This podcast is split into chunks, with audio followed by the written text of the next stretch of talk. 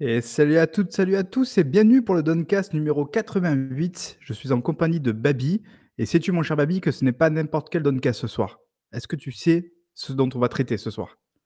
On va traiter du bilan 2022 évidemment et on va essayer de tenir une promesse que j'ai faite il y a 3 semaines, heu, comme un gros couillon. Donc heu, oui, ça va être ça.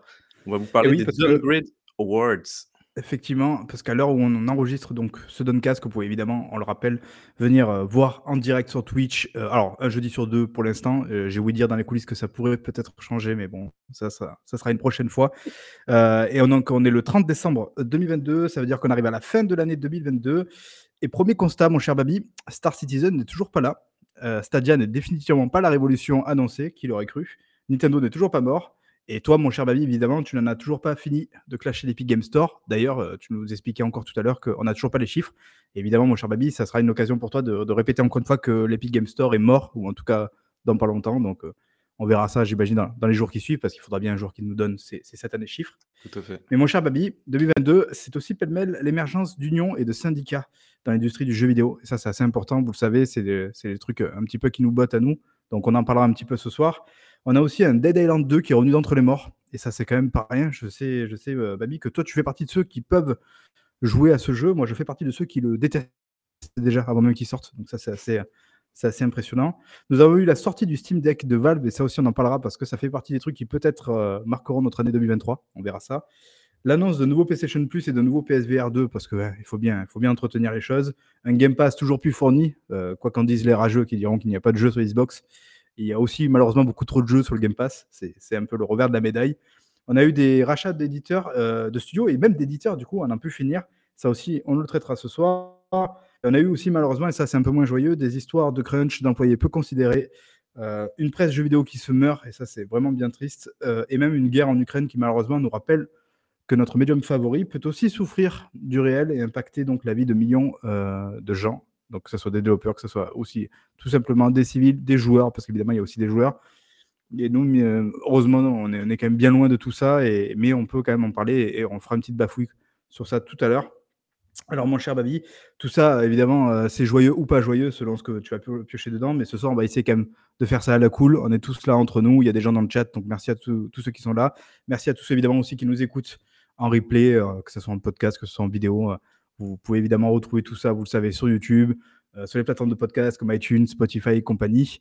Et donc, mon cher Babi, je te laisse euh, là maintenant nous lancer euh, peut-être l'une des plus belles vidéos qu'on ait fait cette année, sachant qu'on n'en a pas fait beaucoup. C'est Alors, évidemment ton œuvre. alors, c'est pas la plus belle vidéo, c'est la deuxième plus belle vidéo. Ah, Parce que la plus belle vidéo, elle viendra à la fin pour annoncer les Oh, GOTY, justement. Je me du suis. teasing Ouais, non, bon, après, du teasing, rendez-vous dans une heure, quoi. Mais euh, voilà. Donc, petit trailer, histoire de, de se mettre bien dans l'ambiance, on est parti.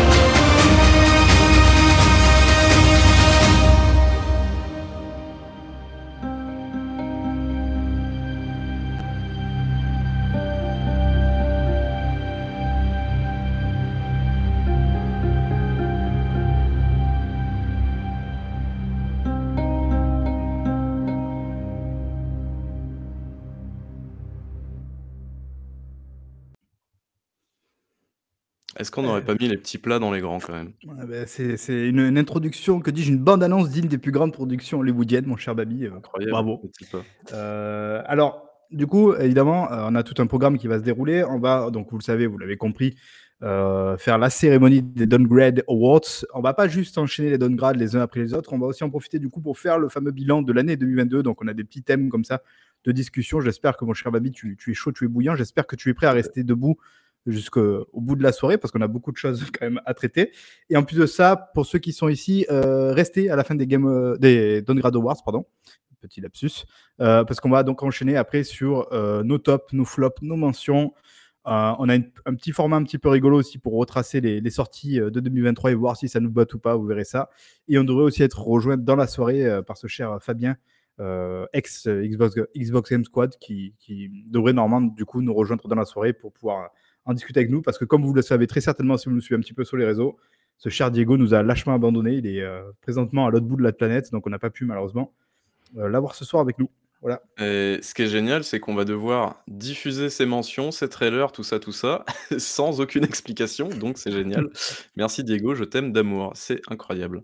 Mais heu, non, alors si Diego est toujours, est toujours sur place et c'est très compliqué niveau communication parce que du coup, nous, quand on se lève, lui, il se couche. Donc voilà, c'est, Et puis il se déplace aussi beaucoup, il n'a pas Ouais. forcément accès à une connexion. Voilà. C'est- Malheureusement, on a essayé, mais c'est- c'est- c'était un petit peu compliqué. On Donc, voulait faire un duplex aussi éventuellement, mais ouais, c'est compliqué, quoi. C'est très compliqué, mais mais voilà, ça va se dérouler quand même et bah, on espère que on espère que vous apprécierez tout de même, même si, heu, il n'y a pas le le saint patron, durant cet event. Les petites mains s'agitent. Est-ce qu'on est-ce que tu as fini ta ta grosse introduction, Marc? Est-ce qu'on passerait pas au premier award? C'est ce que j'allais te proposer, mon cher Baby. Donc, Eh bah, premier parfait. award, Et le Ward, un seul être vous manque et tout est dépeuplé. Mais de quoi s'agit-il? Eh bien, cette année, il y a eu beaucoup de morts, que ça soit au niveau des technologies, mais notamment et beaucoup, beaucoup de la presse, heu, de la presse jeux vidéo, hein, tout simplement. Et donc pour commencer, on va diffuser donc le petit trailer qui va bien.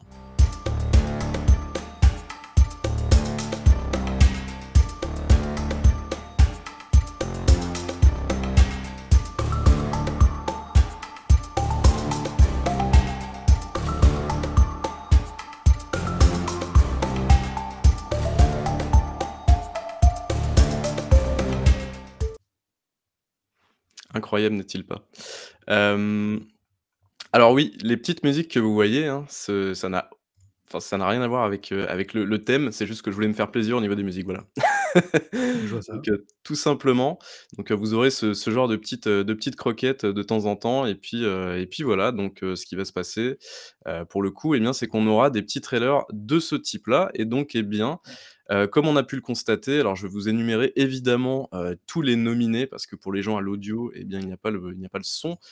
Heu, tout simplement donc pour l'award Un seul être vous manque et tout est dépeuplé, donc on a eu plusieurs propositions. Nous avons notamment Gamecult, bah, forcément qui a décidé de se «s'auto-sabrer» entre guillemets, en tout cas la rédaction qui s'est auto-sabrée, qui est partie d'elle-même pour, plusieurs raisons, qu'ils ont On l'a déjà un petit peu traité, heu, alors je sais plus, heu, je crois que c'était dans le dernier Downcast d'ailleurs, dans le dans le dernier 87. Downcast, tout à fait, On a un petit peu traité la chose effectivement parce qu'il faut rappeler donc que, hem, Gamecult faisait partie évidemment d'un grand groupe. Alors ils ont eu comme ça beaucoup de propriétaires, beaucoup de gros de groupes qui qui ont racheté au au cours, au fil des années le site parce que le site, il faut rappeler qu'il est que que que le site est là depuis plus de 20 ans, en tout cas, cette année, jusqu'à cette année.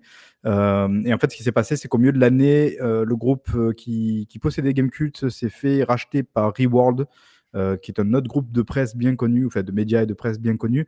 Malheureusement pas connu forcément pour les bonnes choses, donc on s'inquiétait déjà un petit peu de l'avenir, heu, de Reworld qui était très habitué à avoir plutôt, heu, des sites, qui faisaient un petit peu de ce qu'on peut appeler de voilà de de de la junk junk news, vous savez, voilà de de News rapide, la ouais. de la news rapide et pas forcément très qualitative.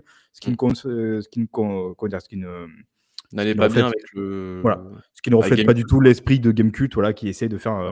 en en tout cas l'un des derniers qui essaie de faire un petit peu des trucs, heu, journalistiques, éthiques et et voilà de qualité et donc beh, heu, là sans surprise ou ou après on on a on a détaillé un petit peu plus la chose parce que c'est plus compliqué que ça, mais sans surprise, on a appris du coup, il y a 2 mois de ça, je crois maintenant, avec un live, l'annonce du départ de toute la rédaction et voilà. Alors je crois qu'il y a 2 personnes sur la quinzaine qui restent au final pour faire tourner un petit peu la machine et puis voilà. Mais du coup, toute la rédaction et notamment Pouillot, voilà, qui était des historiques qui étaient là depuis très longtemps, heu, qui a annoncé donc qu'il la rédaction. C'était déjà évidemment une petite surprise et malheureusement une grosse page qui se tourne pour la presse du jeu vidéo. Heu, mais heu, voilà, c'était une chose qu'on pouvait, heu, malheureusement voir arriver. Alors il y a une nouvelle équipe évidemment qui va venir. Gamecult n'est pas mort, mais bon, on sait tous plus ou moins qu'a priori, l'esprit que nous on aimait des Gamecult, il y a de grandes chances qu'ils aient pris un bon gros coup, de plomb dans l'aile. Heu, je sais pas toi, mon cher Baby, toi peut-être c'est vrai que tu es peut-être lecteur, mais pas forcément un lecteur assidu de Gamecult, mais du coup, qu'est-ce que ça te ça ça te parle un petit peu tout ça? Bah, je ouais, non, je lisais pas Gamecult, heu, du tout, heu, bah, surtout depuis qu'ils sont passés en payant, en fait, en en en tout, heu, tout payant, quoi. Mmh. Mais mais non, mais c'est dommage parce que c'était ouais, c'était encore l'un des gros bastions. Alors il il en reste quelques-uns, mais c'était, ouais, vraiment l'un des gros bastions un peu «indépendants» entre guillemets et une des presses, qu'on aimait bien lire mine de rien et voilà, même s'ils avaient, forcément, heu, on n'était pas forcément toujours d'accord avec eux, avec, heu, certaines de leurs notes, tout ça, tout ça. D'ailleurs, ça m'étonne qu'ils aient jamais supprimé la note. Mais bon, ça c'est voilà, on va pas rentrer dans le débat aujourd'hui. Mmh. Mais voilà et du coup, bah, heu, c'est vrai qu'on enfin, heu, tu es parti un petit peu dans le monologue, mais du coup, heu, j'ai pas annoncé les résultats en fait de qui a gagné cet award, enfin qui Oui, a mais «gagné» entre guillemets. on va dire que de tous ceux, qui sont nominés là, peut-être c'est celui aussi qui a le plus marqué un petit peu cette année aussi Alors, 2022, même si voilà, effectivement et du coup, bah, Gamekult est effectivement, le grand alors «gagnant» entre guillemets de cet award avec, plus de 50% des votants donc du coup et ensuite derrière, nous avons Stadia et Nibellion qui sont à ex aequo. Alors je pense que les gens qui ont Oh! voté Stadia, vous êtes des trolls, c'est tout. Mais heu, mais voilà. Oui, donc c'est vrai qu'aussi, bon, heu, après on passe rapidement sur les autres parce que c'est entre guillemets «peut-être un peu moins intéressant» parce que Stadia c'était on va pas se mentir, c'était voilà, ça sentait un petit peu déjà le soufre depuis un petit moment. Voilà, donc heu, c'est plus mais un petit peu d'ailleurs comme Gamekult où il y a eu un peu des rebondissements un peu salaces, heu, Stadia c'est un peu ça aussi. C'est-à-dire qu'au-delà de la technologie qui était peut-être d'ailleurs intéressante, qui le sera peut-être d'ailleurs à l'avenir, heu, sous d'autres formes, heu, il y a eu aussi des méthodes de management qui étaient quand même un petit peu moyens, des développeurs qui étaient pas prévenus ou qui étaient prévenus au dernier moment. Il y a eu des choses vraiment très, très, très, très bizarres, très pas cool et puis ça rappelle une fois de plus que Phil Harrison, c'est quand même un putain de fossoyeur du jeu vidéo. À un moment donné, il va peut-être falloir, ouvrir les yeux à ce niveau-là. Il y a eu aussi Jade Raymond qui a fait son petit passage pour évidemment ne rien faire comme d'habitude. Heu, voilà donc c'est et après il y a eu Nibellion évidemment, on a mis Nibellion aussi mais parce que, tous ceux sur internet, notamment sur Twitter qui qui relayent de la news, qui relaient de la news, qui faisaient du tweet comme nous on peut le faire aussi des fois sur Donegrad, on on connaît, on kiffe, heu, Ni Nibellion parce que c'est un mec qui était quand même d'une réactivité assez surhumaine en termes de news, de screenshots, de choses comme ça. Donc c'était vraiment une source extrêmement intéressante, extrêmement réactive en termes de de news jeux vidéo. Donc c'est une petite mort pour nous tous parce que malheureusement on n'a plus Nibellion pour pour nous couvrir un petit peu nos arrières. Donc heu, c'est aussi une grande tristesse. Heu, il y a aussi d'ailleurs je crois, j'ai oublié, il y a une 4e, c'est Gameblog, c'est ça? Alors il y a Gameblog aussi, mais Gameblog on sait pas trop, enfin apparemment la Mmh. plupart des gens sont partis, mais il reste encore un espèce de d'embryon du truc où enfin, c'est un peu bizarre Gameblog et heu, non et cette année aussi, on a eu du Canard PC aussi, heu, qui a Oui. morflé, qui a dû licencier, heu, 3 personnes si je dis pas de bêtises et c'est dû, bah, notamment parce que, bah, le secteur du papier, ne va pas bien Notamment, du tout, parce que, parce que, bah, on a aussi, la guerre en Ukraine, qui est évidemment venue, venue un petit peu encore plus parasiter ce cet élément-là et puis, heu et puis, bah, voilà, c'est très compliqué pour, heu, Canard PC. On a eu aussi, heu, la fermeture, très rapidement, voilà, de JVFR aussi, je sais pas si tu te souviens, qui avait été Oui. relancé il y a 1 an ou 1 an et demi et bah, en fait cette année au mois de juin, oui, c'était quoi? Ouais, mois de juin du coup, game over comme ils disent et puis, fermeture du truc. Donc voilà, c'est et puis donc ça, c'est juste, tout ce qui est presse française, hein. On n'a pas parlé encore de la Mmh. presse, heu, tout ce qui est américaine. Il y a eu des licenciements chez Kotaku, chez IGN, heu, je crois qu'il y a eu toute la rédaction de Fanbyte Magazine, je crois, qui a été, heu, virée, un truc comme ça, si je dis pas de bêtises. Donc les morts sont sont nombreux et ça ne fait que commencer malheureusement. C'est vraiment une année noire, si on peut dire, pour un petit peu la presse jeux vidéo, heu, 2022 et et effectivement, comme tu le dis, a priori, on on est quand même plus sur, heu, ça va pas s'arranger que ça va s'arranger. Après, il faut se dire qu'au-delà de tout ça, peut-être qu'on va conclure sur ça, heu, que c'est une sorte de marché qui est un petit peu en mutation quand même, l'information, heu, jeux vidéo sur internet. Alors l'information sans doute en général, mais particulièrement celle d'internet qui est, heu, de du jeu vidéo pardon, parce que, bah, c'est une information de divertissement tout ça et du coup ça colle très bien à tout ce qui est influenceur, tout ce qui est, des chaînes avec un petit peu des hommes sandwich, voilà, vous devez probablement connaître et c'est forcément des canaux qui sont plus intéressants pour les éditeurs quand ils ont besoin de communiquer, que des sites qui pourraient peut-être retraiter, heu, la news avant de la mettre sur le site et pas forcément dans le sens que voudraient les éditeurs donc voilà, c'est triste. Après c'est aussi le public, hein, qui choisit ça une fois de plus, heu, Ouais, non, mais c'est bah, par exemple, alors je sais pas, c'est vrai qu'on en avait longtemps discuté dans le dernier Duncast, mais heu, pour moi Gamekult, ils ont clairement loupé le virage de 2010, heu, Twitch, YouTube et tout ça, hein. Alors ils s'y sont mis sur le Mmh. tard, mais enfin, voilà, mais le problème, c'est que c'est pas forcément compatible non plus avec, heu, leur manière de voir les choses, de créer du contenu. D'ailleurs, ils disaient, je crois, ils disaient, heu, je crois que c'est la direction qui leur disait: «Mais faites du TikTok et et tout ça» et non, ou c'est toi qui qui avais dit ça? Je me souviens plus, mais Ouais, en ouais, ils en gros, ont parlé, heu, ouais. en heu, d'ailleurs, c'est très intéressant. Vous pouvez voir d'ailleurs sur YouTube, il y a il y a plusieurs documentaires sur Gamecult, mais parce qu'ils ont fait des documentaires pour les 10 ans, les 15 ans. Donc voilà, c'est assez rigolo de revoir un petit peu avec du recul voilà, tout, ce qui s'était passé. Et je sais qu'à un moment donné, justement, ils parlaient du fait d'avoir pu faire un petit format sur TikTok et qu'eux-mêmes disaient, mais le problème, c'est que nous, ici, il n'y a personne qui, qui utilise TikTok de manière, on va dire, personnelle. Donc ils savaient pas trop comment faire. Alors ils avaient trouvé une sorte de pseudo format où je crois qu'ils revenaient sur des vieux jeux qu'ils avaient aimés. mais voilà, on, leur imposait un petit peu de faire ça. Ils avaient, disons qu'ils acceptaient parce qu'ils disaient bah, tant qu'on nous emmerde que sur ça, ça va. Tant qu'on ne nous parle pas forcément de licenciement ou de changer d'autres choses beaucoup plus drastiques, voilà, ils ont accepté de jouer un petit peu le jeu, même si malheureusement on le sait maintenant. après, c'est vrai que c'est ce que je disais tout à l'heure. Attention, ils ont tous quitté, ils n'ont pas été licenciés quand même du site, il faut quand même le dire. Euh, et c'est juste qu'en fait, ils ont profité d'une porte de sortie juridique qui permet, lors d'un rachat d'un gros groupe, comme ça a été le cas euh, pour, pour Gamecult, de pouvoir en fait euh, démissionner, partir d'un site et de toucher malgré tout alors déjà des indemnités de départ et en plus de ça de pouvoir avoir accès à tout ce qui est chômage, choses comme ça. Voilà. Donc je pense qu'ils se sont juste dit que c'était le moment en fait. Parce que voilà, euh, là, le bateau, on savait, euh, ils écopaient le bateau depuis des années.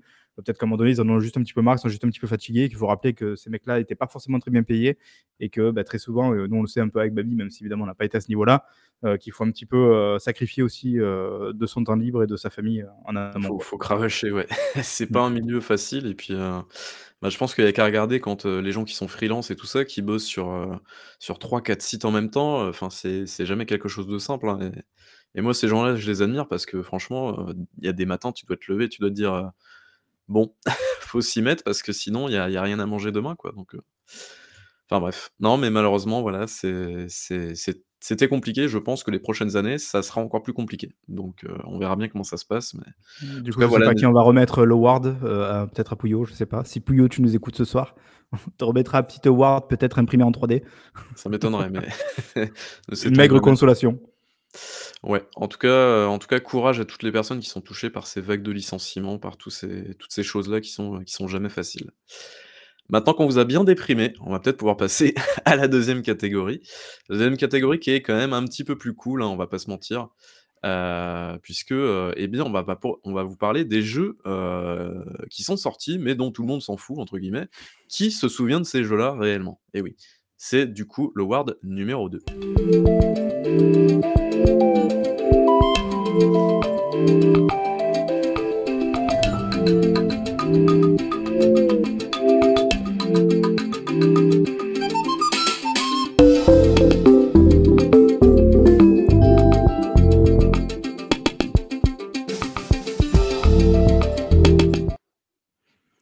De numéro 2, qui s'en souvient Et parmi les prétendants, nous en avons du beau. Nous avons Rainbow Six Extraction, nous avons Tiny Tina's Wonderlands, nous avons également Stranger of Paradise, Final Fantasy Origins, je crois, c'est un nom vraiment très très bizarre. et puis qu'est-ce qu'on a d'autre encore? Je me souviens même plus, tiens. Euh, Crossfire X, mais oui, celui-là, incroyable aussi celui-là. Euh, et donc le gagnant de cet award, si j'ai bien le euh, gagnant de cet award, ce que je n'ai pas, mais si je l'ai, c'est incroyable. Euh, eh bien, c'est un jeu qui est sorti un petit peu dans l'indifférence la plus totale. Je sais pas si vous en souvenez de ce machin-là. Voilà, Crossfire X, qui remporte le Downgrade Award du jeu OZEF le plus total, qui s'en souvient effectivement? C'est un jeu qui est sorti, on va se prendre un petit DMCA, on va couper gentiment la musique. c'est un jeu qui est sorti, je crois, au mois de février, et puis, euh, et puis voilà. voilà. Voilà, c'est tout. enfin, je veux dire, c'est euh, un développement un petit peu particulier parce qu'il y a d'un côté le multijoueur qui était chapeauté, je sais plus le studio, c'est un studio un peu Smilegate, non, je crois. Ouais, je crois que c'est ça, voilà. Et à côté de ça, on a eu du coup un mode solo. C'était peut-être pour ça, moi par exemple, j'étais pas mal hypé un petit peu par le jeu. Il y a eu un mode solo qui a été développé par Remedy notamment. Donc Remedy, hein, ne présente plus, Max Payne, Alan Wake, Control malheureusement. Enfin voilà, plein de jeux de ce genre-là. Euh, et il s'avère que malheureusement, bon, le multi, je crois que c'était pas si dégueulasse que ça, mais le solo, malheureusement, est très décevant. Donc euh, voilà, c'était un petit peu la déception. Et c'est vrai qu'au moment où on a dû un petit peu comme ça choisir ces jeux qui serait dans cet award pour le faire, pour les nominer en tout cas. Franchement, celui-ci est arrivé très, très à la fin. C'était euh, assez évident. Et encore, il fallait regarder des tops de jeux de l'année. Enfin, en gros, quels, jeux sont sortis en 2022 pour se rappeler qu'il était oui, sorti parce qu'on l'avait complètement oublié. Mais vraiment, totalement. Je pense que, je sais pas, vous pouvez confirmer dans le chat en tout cas, ou, ceux qui nous regardent en replay, n'hésitez pas à le dire en commentaire. Mais je crois que Crossfire, malheureusement, euh, est un petit peu passé aux oubliettes. Même s'il y avait quand même du beau monde hein, parmi les nominés. Ouais, il y, avait, du beau monde. Et puis, donc, du coup, Crossfire X est, euh, est arrivé donc premier avec 39% du coup de, pour les votants. Donc, c'est pas mal. Et juste derrière, on a eu Stranger of Paradise Final Fantasy Origins. Et juste derrière Rainbow Six Extraction également. Donc heu, voilà, du beau monde, du beau monde. Mais du coup, est-ce que vous voulez en voir plus des jeux? Oh! Parce que franchement, j'en ai plein ma besace. Ah, Alors une du première coup question, Babi, avant que tu me lances cette vidéo. Effectivement, parce Oui. que le chat et je veux savoir aussi, est-ce que c'était toi, heu, qui jouais de la flûte dans cette superbe Non, musique ce que tu n'est nous as mis? Non? Ah! ce n'est pas moi qui jouais de la flûte malheureusement. J'aurais aimé, c'est mais je ne suis, heu, je suis joueur de soprano et d'alto, mais je ne joue pas de de la flutine comme ça. Donc heu, j'en suis, j'en suis, fortement désolé. Et du coup, qui s'en souvient? Eh bien, on a le gagnant CrossFireX, mais saviez-vous qu'il y avait énormément d'autres jeux qui, eux, étaient OSEF aussi? Alors, on va rappeler le but, on le fait tous les ans, parce que attention, il peut y avoir des jeux que vous avez aimés, que moi j'ai aimés, que Marc a aimés, que Diego a aimés, par exemple, qui sont quand même des jeux très, très OSEF. Alors pourquoi j'ai décidé de les catégoriser là-dedans? C'est parce que c'est des jeux qui potentiellement enfin, des jeux qui avaient un potentiel un certain potentiel commercial, parce qu'il y avait une grosse marque derrière, parce qu'il y avait une licence qui était appréciée, parce que ceci, parce que cela, mais que derrière, en gros, dès que le truc est sorti, ça a fait soit un flop ou soit c'est retombé très, très rapidement. Et c'est un petit peu ça le but de, heu, bah, de ce montage de 13 minutes. Oui, je ne déconne pas avec vous. Je vous ai fait un un montage de 13 minutes. On va peut-être accélérer rapidement Ouais, et un on petit peu, ouais. commence ouais, on va accélérer, t'inquiète pas. Et on commence, heu, bah, avec Rainbow Six Extraction, voilà, qui est sorti en début d'année et puis que tout le monde a rapidement oublié. Alors, il est quand même, mine de rien, sorti sur, heu, dans le Game Pass, je crois, hein, ce qui a permis, je crois, à pas mal de monde de le tester gratuitement. Enfin, gratuitement, à condition d'être abonné, évidemment. Mais voilà, Ça a pas pris. ça a pas pris du tout. Enfin, heu, Mmh. tu y as joué toi ou pas du tout? Eh non, alors qu'en plus ça me bottait, mais vous m'avez tous tellement dégoûté du jeu que j'y ai même pas joué, tu vois? Bah, pour le coup, alors j'y ai joué moi un petit peu, c'était pas dégueulasse en vrai, il y avait des bonnes mécaniques, j'ai trouvé, c'était pas, c'était pas horrible, hein. Heu, voilà, c'était un jeu qui reprenait plein d'assets, hein, de Rainbow Six Siege forcément et qui reprenait d'ailleurs à la base c'était un mode, hein, ce ce truc-là, c'était un mode, un événement en particulier, heu, de Rainbow Six Siege qu'ils ont décidé de transformer en stand-alone directement et en jeu complet et hem, bah, en fait c'était pas dégueulasse, mais le problème c'est que, bah, au bout d'un moment le truc a complètement, heu, tout le monde s'en fout je pense. Cette daube qu'on nous dit dans le chat. On se calme, on se calme. Je pense qu'il y a bien plus grosse daube dans la vidéo que ce jeu-là. Donc on va gentiment se calmer sur le mot daube. Garde-le pour les jeux suivants, parce qu'il y en a pas mal. Alors faut aller plus vite si à 13 minutes, je suis d'accord avec toi Marc. On va aller un petit peu plus vite et on va passer au jeu suivant, Windjammers 2. Eh oui. Ah putain, tu fais mal au cœur là, hein. Bah ouais, mais bon, je veux dire, le premier Windjammers déjà, il est, heu, il est sorti. Alors je parle du remake, hein, évidemment. Il est sorti, Oui, heu, C'est un vieux jeu, hein, beaucoup de- Windjammer, hein. Ouais, voilà, avec beaucoup de nostalgie, tout ça, tout ça. Et le 2 est sorti cette année. Bon, bah voilà. Pas beaucoup. Alors Windjammer, de... premier du nom, avait surtout eu une deuxième vie, alors, avec des moyens plus ou moins légaux, à savoir notamment le GGPO, je sais pas si tu connais le, euh, le- Non, pas du le- truc. C'est une sorte d'émulateur euh, qui permet notamment de jouer en ligne, euh, donc avec l'émulateur. Ah oui, c'est vraiment un jeu qui avait eu une deuxième vie, une deuxième jeunesse, mais il y, y a vraiment très peu d'années de ça encore, hein, euh, sur ce, ce- ce truc. Et voilà, moi c'est là notamment que j'ai redécouvert le jeu et que j'ai beaucoup joué en ligne avant, avant qu'il y ait des, des solutions plus légales. Quoi. Donc, voilà, donc j'attendais beaucoup sur Windjammer 2 et effectivement malheureusement euh, bah, j'ai pas retrouvé la fougue, je sais pas, je... mais bon. C'est toujours pareil, c'est qu'il y a des moments pour y jouer et d'autres moins. Voilà. Moi j'aime beaucoup Ouais. Windjammer en tout cas. Ok. Euh, donc là, euh, pendant que tu parlais, bah, il y avait Crossfire X, hein, évidemment. Donc euh, voilà. Donc on a déjà parlé, voilà. Voilà, on en a déjà parlé, donc on passe rapidement. Un autre jeu, voilà, tout le monde s'en fout. Shadow Warrior 3, évidemment. Ah, ça fait alors, mal pour- là, non? Ouais, ça me fait un petit peu mal. bah pourquoi? Parce que, euh, bah parce que Shadow Warrior, c'est quand même une licence qui est plutôt appréciée. Et puis le 3, il est quand même tombé dans un délire. euh, Alors, c'est pas du tout un mauvais jeu, hein, loin de là, encore une fois. hein. Tous les jeux qui sont là, ne- ça veut pas dire que ce sont des mauvais jeux, mais. Voilà, on est clairement sur, euh, sur un truc. euh, bon. Qui a, sa, cl- qui a sa place ici, quoi, qui est vraiment OZEF, OZEF. euh, et puis euh, voilà quoi. Donc, euh, toi, ça te branche pas du tout, je crois, de toute façon. Ah ces si si. trucs-là, donc, Euh, Si oui, oui, j'avais joué au premier Shadow Warrior, j'avais bien aimé, j'ai pas, j'ai pas joué au 2. Mais là, je veux dire, quand tu vois la vidéo, je, je trouve ça hyper canon, quoi. Enfin, la DA, elle Alors, est canon, j'aime bien, moi. ouais, ça me botte, Le hein. truc avec les Shadow Warriors, ce qui est drôle, c'est que chaque jeu a son propre genre en fait. C'est que là, Mm. t'es plus sur un, un arena shooter, alors que les autres étaient plus sur des jeux d'action, et l'autre était, le deuxième était un looter shooter en fait. Donc euh, c'est assez drôle. Un autre jeu, voilà, ça me fait un petit peu mal de mettre ça là, mais c'est, euh, alors comment il s'appelle ce jeu? Phare, euh, Phare euh, mince. Je me souviens même plus du nom, tu vois. Ça me fait un peu mal parce que le premier avait eu énormément bonne réputation, et là c'est le deuxième, du coup, c'est euh, Changing Tides, voilà. Changing Tides, pardon. Euh, et donc euh, voilà, c'est le deuxième jeu. Alors c'est un jeu indépendant Heu et donc voilà, toujours le même principe. C'est un jeu suisse, si je dis pas de bêtises et donc bah, voilà, malheureusement, il est un petit peu passé inaperçu alors que, le 1er avait, clairement, très, très rapidement brillé. Donc donc voilà, c'est un petit peu dommage. Ça n'en fait évidemment pas un mauvais jeu, évidemment. Ne me faites pas dire ce que je n'ai pas dit. Mais il est tellement passé inaperçu que le seul Suisse de l'équipe, tu vois, n'est pas là ce soir. Il l'assumait pas, donc heu Tout à fait. Alors un autre jeu, alors bon, là c'est un petit peu pour me foutre de sa gueule parce que ça me fait rire. Gundam Evolution, si je dis pas de bêtises. Alors déjà quand j'ai vu l'interface, je me suis dit: «Mais c'est un mode Roblox dans heu, un mode Ah Overwatch dans. Roblox quoi». Enfin j'ai halluciné, l'in l'interface c'est exactement la même, c'est fou. Non mais voilà, Gundam ça reste quand même une, une licence, heu, qui est quand même relativement appréciée et je sais pas ce qu'ils ont fait avec leur machin. Mais voilà, ça ça puait un peu. Donc heu, je je sais pas ce que tu en penses, toi je pense que OZEF, total. Ça a pas l'air si nul que ça, je trouve, mais bon, oui. Est-ce que c'est J'ai pas essayé. encore moins nul que ce qui vient d'être diffusé, c'est-à-dire Babylon's Fall? Aïe aïe aïe. Ça c'est ouais, ça ça en tout cas c'est on on est sur un un très, On est très sur un gros axe. four là, non? Un accident industriel là je pense, hein. Mmh. On est, heu, clairement alors le jeu ça devait être un jeu service, hein, à la base. On est littéralement, ouais, sur un jeu service, heu, sur un accident industriel. Je crois C'est pas Square Enix, c'est ça? Square Enix et Platinum, ouais. Mmh. Sachant que Platinum, hem, ils ont dit: «On veut faire du jeu service». Oui. Donc ça, c'est pas terrible comme truc. Le jeu suivant alors, Moonbreaker. Moonbreaker c'est quoi? Ah. C'est, bah, le jeu des développeurs de Subnautica Underworlds. Heu, ça me fait mal un petit peu, mais c'est vrai que le jeu, alors, heu, il est cool, il est très cool, hein. C'est le jeu où on peut peindre ses figurines, tout ça, tout ça et ensuite, heu, on joue sur un un plateau. Le jeu est vraiment très cool, mais par Et contre il est dans c'est ça qui est sorti? Ouais. le jeu, heu, la release, Tout à fait, ouais. ouais. Il est en accès anticipé là actuellement, mais le jeu est sorti dans une indifférence la plus totale, vraiment. C'est c'est assez incroyable et vraiment tout le monde s'en fout, quoi.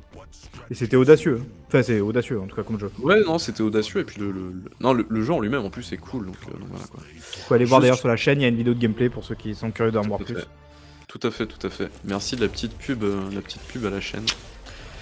Heu, alors le jeu suivant, si ça veut bien passer, voilà. Oh là là, mon montage est incroyable, n'est-il pas? Voilà, Early va se faire striker. Non, t'inquiète, j'ai tout prévu. Le jeu suivant, c'est, bah, évidemment Final Fantasy, heu, Stranger of Paradise Final Fantasy Origins, heu, qui apparemment n'est pas un mauvais jeu, heu, mais qui est passé relativement aperçu relativement inaperçu, pardon. Parce que, bah, parce que pourquoi d'ailleurs? Est-ce que tu ça te branchait toi, genre de jeu ou pas du tout? Ouais, j'ai même testé la démo moi à l'époque où ils avaient mis la Ah la ouais? démo parce que alors je crois que attends, je dis pas de conneries, c'est la Team Ninja, je crois Ouais. d'ailleurs le jeu. Donc c'est Nioh Voilà. et tout ça, non, c'est ça? Ouais, ouais, donc c'est pas enfin voilà, c'est pas des pas des peintres les mecs, ils savent ce qu'ils font. Heu, donc moi j'ai testé parce que j'étais assez curieux de voir le mélange et et ouais, donc effectivement comme peut le dire Tango, heu, en en trashant un petit peu le jeu, c'est pas très joli déjà, mais bon ça à la rigueur, c'est pas très grave. Mais je trouve qu'en plus de ça, la DA est vraiment de mauvais goût en fait, de manière globale. Alors ça, c'est aussi malheureusement je trouve une sale habitude chez Team Ninja. Heu et en plus de ça, bah, je trouve que le gameplay était pas terrible. Enfin, c'est vraiment une démo moi qui m'a totalement refroidi. Je pense pas avoir été le seul et et c'est vrai que certains gens, enfin certaines personnes ont ont un peu défendu le jeu après sa sortie, mais je pense qu'on est vraiment sur un jeu de niche en fait, heu, donc heu, c'est ouais, compliqué à défendre en tout cas. Ouais et le jeu suivant alors, qui est cool, moi je l'ai bien aimé, Mmh. c'est Ghostwire Tokyo, qui est un jeu très cool, mais il est quand même passé, relativement inaperçu et dès qu'il était sorti en fait, heu, OZEF OZEF quoi. Donc heu, donc voilà. Il y a pas Overwatch 2 nous demande Pikachu. Non, non, parce que Overwatch 2 est un carton. Heu, qu'on aime ou non le jeu ou qu'on le trouve à chier, heu, Overwatch 2 est un carton. En tout cas, heu, c'est ce qu'annonce Blizzard, hein, ils en sont à 50 millions de de joueurs uniques, on va dire. Donc voilà. Mais ouais, Ghostwire Tokyo, jouez-y, si jamais vous avez l'occasion, parce que c'est vraiment très cool comme jeu. Moi C'est Shinji. Mikami d'ailleurs, hein, on n'est pas on pas sur un no name, voilà, c'est quand même, Ouais. c'est quand même, heu, un petit bonhomme de l'industrie, voilà et qui arrivera mais effectivement a priori dans le Game Pass l'année prochaine parce que maintenant que ça appartient à C'était à cool, Microsoft. c'était cool. Alors un autre jeu OZEF, heu, Mario Mario Striker, Striker, Tri Strikers, heu, toi qui l'as testé, heu, qu'est-ce que tu peux nous en dire? Bon après OZEF je sais pas parce que là je pour le coup je pense que c'est un jeu qui s'est plutôt bien vendu, parce que ça reste Ouais, Mario, mais ça reste alors, Mario Striker. par rapport en fait à par rapport à la, à la licence et à sa globalité, au comment dire? Au celui à l'épisode GameCube par exemple, qui est une, heu, un Ouais. épisode qui est très, très, heu, une une «légende» on va dire entre guillemets, heu, celui-là, heu, a quand même pas fait beaucoup d'efforts et en en termes de mode de jeu, c'est très, très rachitique, non, Ouais, c'est ça? c'est c'est le c'est le principal problème, selon moi du jeu. C'est alors le le gameplay en lui-même est évidemment très bon et évidemment ça fonctionne encore si vous y jouez avec des amis sur un canapé, voilà, ça ça fera le café. En revanche, effectivement, en termes de contenu, il y a, très peu d'arènes, très peu de personnages. Le la feuille de route est pas super sexy. En plus de ça, il y a quasiment pas de mode en solo pour s'éclater dessus, quoi. Il aurait fallu en mettre plein pour qu'on puisse vraiment jouer même quand il y a pas ses amis. Malheureusement malheureusement, c'est pas le cas et moi je me suis retrouvé à devoir le le vendre parce que finalement on est plusieurs amis et il suffit d'en avoir un et ça ça suffira, quoi. Donc ouais, moi pour moi c'est une déception, hein, ce Mario Striker. Aïe, aïe, aïe. Est-ce qu'on va le retrouver dans tes flops? Je ne sais pas, mais bref. Un autre jeu qui est passé OZEF aussi, heu, bah, Gotham Knights, hein, évidemment. Heu, en plus de ses problèmes techniques, et ben, le jeu, heu, s'est quand même fait relativement défoncer dans tous les sens, heu, malheureusement. C'est un jeu, heu, bah, typé Arkham, hein, évidemment, un peu plus «RPG» entre guillemets, mais heu, mais voilà, il s'est fait il s'est fait littéralement arracher. C'est dommage parce que c'est quand même le deuxi le 2e jeu Warner Bros qui se fait défoncer. Enfin, Ouais, au final, moi, j'ai cru voir quand même pas mal de bons retours, sur le réseau. Enfin, les gens ont l'air de finalement de dire que bon, en fait, c'est pas si mal, quoi. Non? Oui, oui, bah, après, tu as toujours, heu, tu as toujours 2 sons de cloche, hein. Tu as celui, heu, des gens qui le testent en day one et qui sont vénères et d'autres qui n'en attendent «rien» entre guillemets et puis, heu, voilà, qui l'ont aimé. surpris. Mmh. Voilà, Diego a aimé, moi je suis en train de le faire également avec un pote et heu, pour l'instant, je trouve ça plutôt ch plutôt sympa. Alors c'est pas Bah, tu es bon c'est client toi en plus, non, oui, de voilà, en de plus, je formuler suis un petit très client des Arkham, donc heu, les Arkham, ça fait partie je vais pas dire mes jeux préférés, mais c'est des des des des jeux que j'ai ultra appréciés donc heu, forcément, heu, moi je suis je suis client de base donc heu, donc voilà, quoi.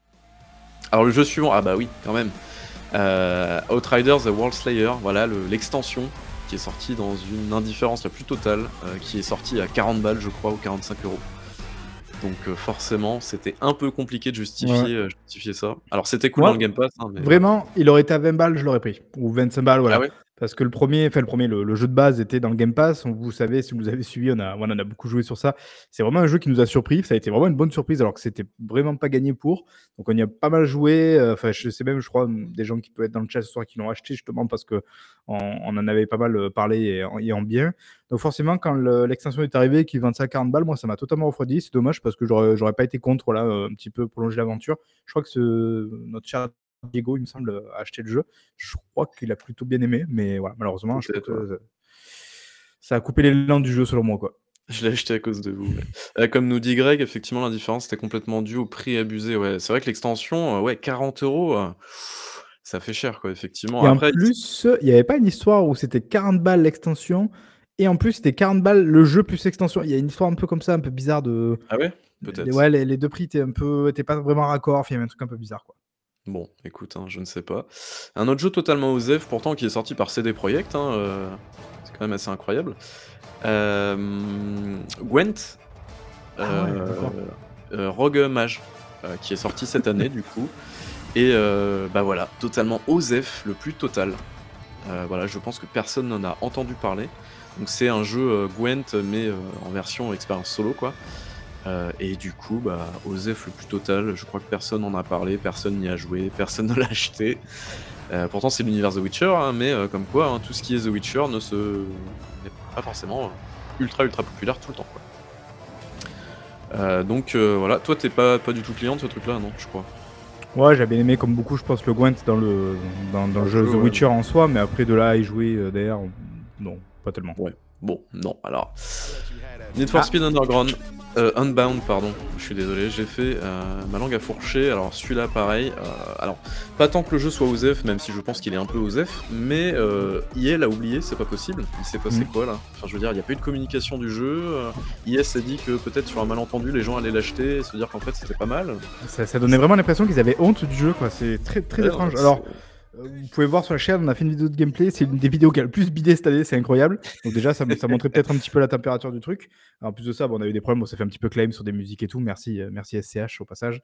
Heu, donc j'y ai joué, j'ai joué que la 1re heure parce qu'on peut y avoir accès avec le Xbox Game Pass Ultimate aux 10 premières heures et tout et c'est pas nul, mais après, je trouve qu'il manque ce petit truc. Alors apparemment, ceux qui ont poussé après, c'était plus intéressant. Je trouve en termes de feeling, c'est pas terrible, mais apparemment, quand on y joue un petit peu, on finit par prendre le coup et tout et c'est surtout, comme tu l'as dit, le plus étonnant, c'est que donc le jeu est un petit peu en soi passé inaperçu, mais alors, heu, EA, heu, ils ils lui ont mis le dernier le dernier clou dans le cercueil, quoi, parce que Tout 0 à alors que c'est Need for Speed, je veux dire, on parle pas d'une franchise random, c'est une franchise légendaire dans le jeu vidéo, quoi, donc heu, c'est waouh, compliqué. On veut Ouais. Underground 3, en fait, quoi. Ouais. Heu et puis Fab va pas tarder à nous rejoindre. Donc heu, voilà, on attend qu'il qu'il finisse de se préparer et puis on va on l'ajouter à la conv et donc un autre jeu OZEF, OZEF Tier, heu, notamment, bah, c'est Tales A New Tales from the Borderlands, pardon, qui lui, bah, en fait, bah, voilà, je sais pas quoi en dire.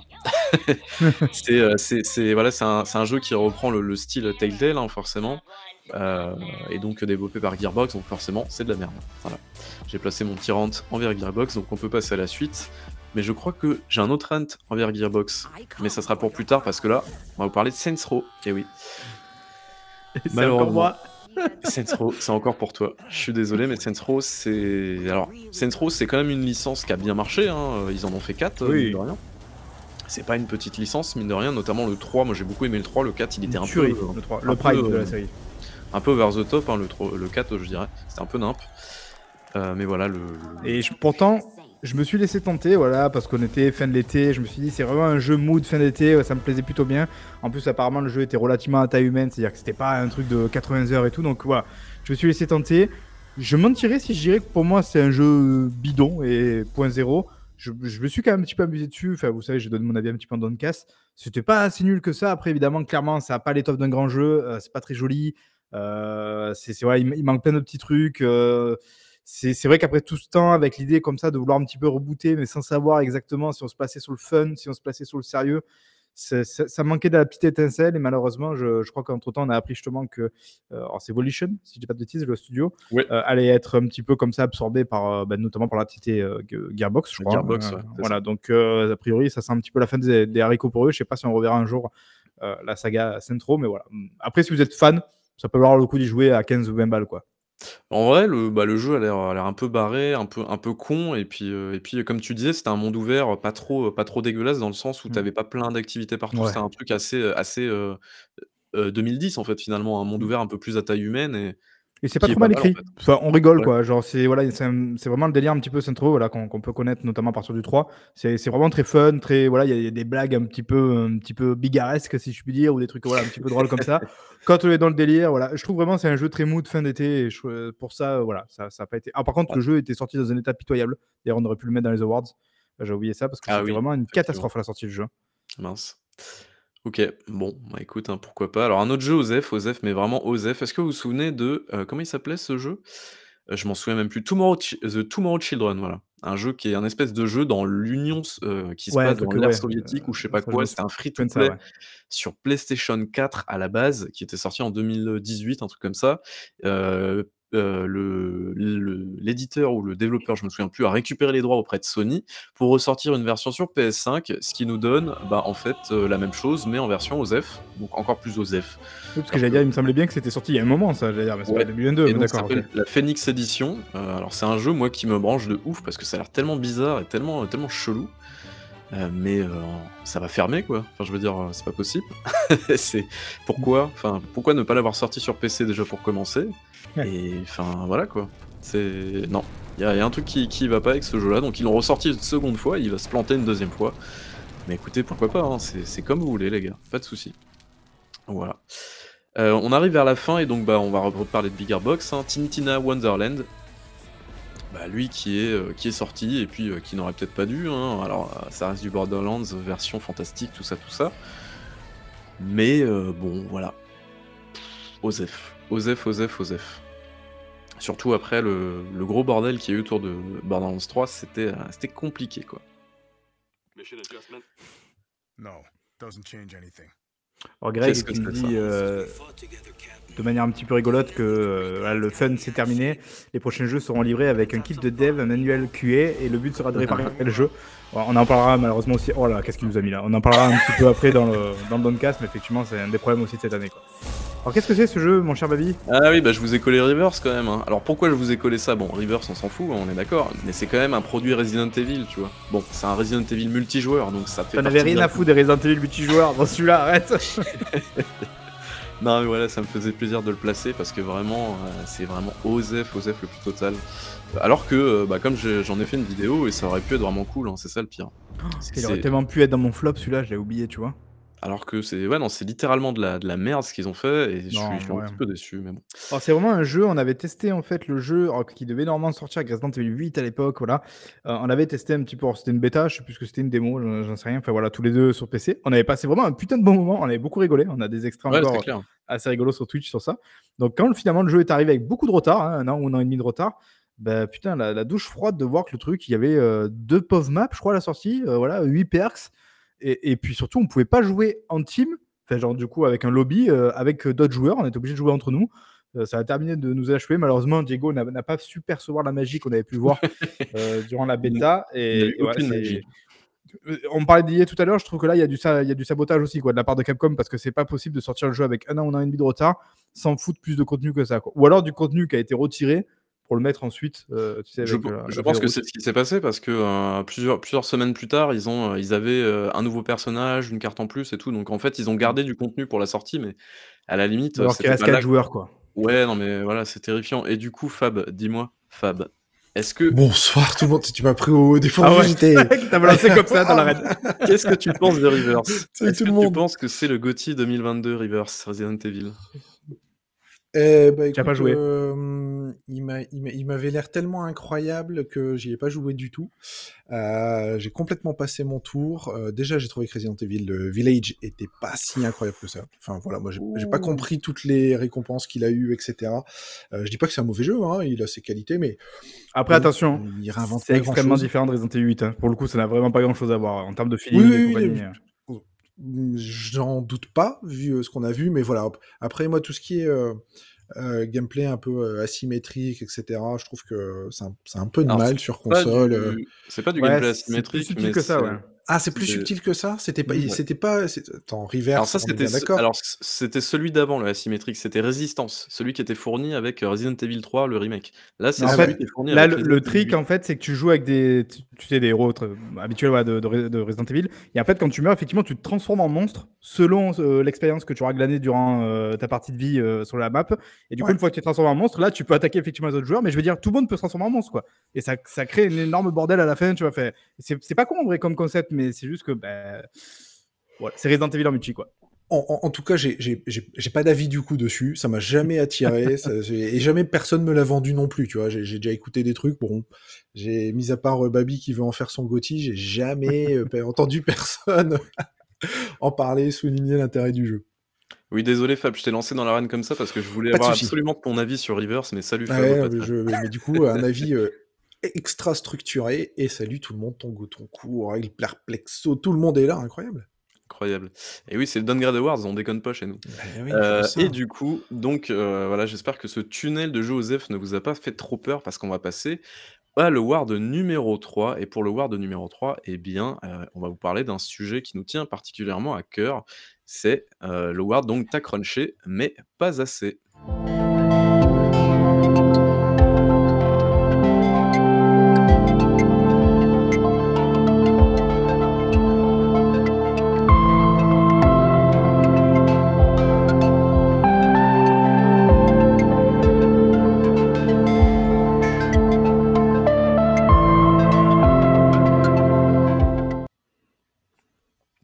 Et donc Tu as crunché, mais pas assez, c'est évidemment pour récompenser ces studios qui préfèrent lessiver leurs employés plutôt, heu, que, heu, bah, en fait, heu, tout simplement de respecter un certain code du travail ou en tout cas de laisser les gens un petit peu se reposer parce que développer des jeux vidéo et bien, c'est pas super, super simple.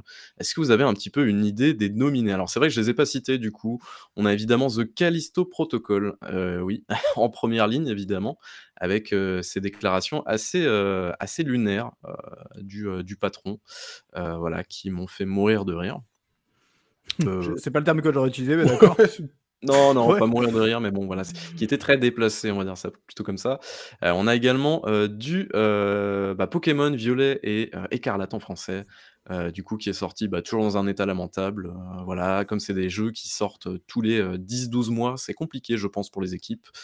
On a du Gotham Knights évidemment, et puis on a Warhammer 40K Darktide, hein, puisqu'il est sorti dans un état assez, heu, assez compliqué lui aussi donc heu, voilà les gars, vous avez crunché, mais pas encore assez pour sortir un jeu qui était bien terminé et donc le gagnant, le fameux gagnant de, hem Tambour. de voilà, j'ai pas de roulement de tambour, je suis désolé. Mais voilà, le gagnant, euh, donc le vote de la communauté, évidemment, eh bien, c'est Pokémon Violet et Écarlate, tout simplement. Euh, donc voilà, c'est. C'est- méri- alors c'est mérité, je sais pas, c'est- compliqué en tout cas parce que c'est des jeux qui sont développés par une seule équipe au Japon. Euh, je crois que dans l'équipe ils sont, euh, je sais même pas s'ils sont 200 ou 300, non Ils sont pas une centaine. Ouais, hein. c'est une petite structure, euh, Game Freak, ouais. Ouais, c'est une petite structure et puis ils doivent sortir des jeux tous les tous les 10 mois, les 10-12 mois. Donc euh, C'est un peu ça, c'est que malheureusement, chez eux, le, le crunch est presque structurel dans le sens où bah, on leur laisse jamais suffisamment de moyens, jamais suffisamment de temps, et ils sont comme ça dans ce, dans ce, dans ce rouleau compresseur où il faut sortir très régulièrement un Pokémon.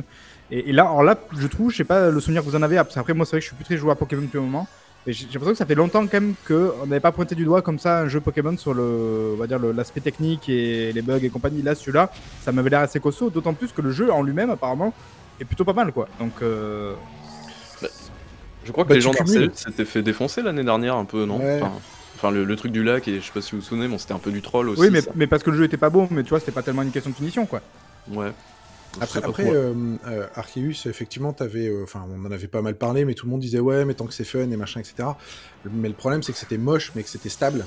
Euh, là, le problème, c'est que c'est pas très joli, mais qu'en plus, c'est rempli de bugs. Enfin, on a tous vu des compilations de bugs sur Pokémon qui nous ont sans doute fait mourir de rire, euh, avec des comportements ultra loufoques, etc. Et donc là, tu te dis, mais les mecs, vous, êtes à la tête de la licence la plus, la plus rentable qui soit, enfin, une des licences les plus rentables du jeu vidéo. Et prenez le temps, quoi. Enfin, ok, vous nous avez sorti Arceus, ok, vous êtes sur Switch, mais quand même, quoi. Sortez un jeu fini, sortez euh, des, des- des- une version où il n'y a pas des mecs qui deviennent géants, puis qui rapetissent, puis des trucs qui bougent, qui passent à travers les personnages, etc. Oui, je vois de quoi tu parles là. Voilà, c'est incroyable. d'ailleurs, oui. C'est très perturbant ce bug euh, d'ailleurs, mais ouais. Et je vais couper le trailer parce que j'en peux déjà plus de la musique, je suis désolé. Après, il faut, vraiment te dire, je pense, c'est précis. Après, on, on mettra Doke- Dokevi au pire. Euh, après, on- il faut quand même vraiment préciser que, genre, je, je pense que c'est pas la faute de, de Game Freak et que, voilà, que c'est surtout Nintendo derrière qui pousse euh, les mecs à, voilà, à, à charbonner. Et je pense que même sont pas très euh, contents de- du résultat et de l'état du jeu à la sortie. Quoi. Bah, je sais pas si ça fait vraiment partie de leurs préoccupations, tu vois. Sincèrement, à partir du moment où les billets rentrent, euh, bon, je. Pour Nintendo, oui, oui. Après, tant que le truc euh, rentre, enfin, se vend par Surtout camion. que ouais, les, les gens achètent en fait, donc à partir de là, pourquoi changer une formule qui marche quoi? Enfin, c'est. Ouais, c'est c'est compliqué, hein, c'est compliqué, c'est un. Alors, je suis quand même assez. Alors, tu me diras, euh, est-ce que tu peux me détailler peut-être le- le- les résultats? Parce que je suis assez étonné que Callisto Protocol soit pas plus haut euh, que ça. Ah oui, c'est vrai que oui, je les, je les ai pas. Mais j'ai- je vous ai dit les, les résultats. Bah oui, non, je vous ai pas dit les résultats. Alors du coup, on a euh, 39% pour euh, Pokémon et Callisto Protocol, on a 24%. mine de Ah, quand rien. même, ouais. Parce que je Et te les- jure que j'ai rarement vu un jeu dans cet état-là hein, que j'ai joué. C'est... Callisto, ouais. Il, a, il a craché six fois en une heure quand même hein, chez moi. Donc, euh, Bon, après, en même temps, tu t'avais cassé la street date aussi, et puis à cause de toi, on s'est fait. euh, oh, un jour avant, mec. euh, Enfin, genre, un jour avant, ça a suffi pour qu'on se prenne un strike. Merci Marc. Voilà. Trois strikes. Trois. Enfin, trois, non, oui. Non, non, on en a pris un. Ouais. On en a pris un. Mais, euh, mais voilà. Et du coup, bah, ça va nous permettre d'enchaîner sur tatata, le sujet qui déchire tout, c'est le crunch. Et oui, cette année, euh, le jeu vidéo n'a pas échappé au crunch. Alors, on a eu beaucoup de sujets différents. On a eu du Elden Ring qui a été pointé du doigt.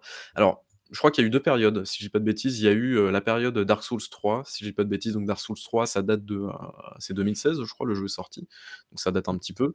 Et euh, bah, on a eu la période Elden Ring également, donc très très récente, je crois, avec.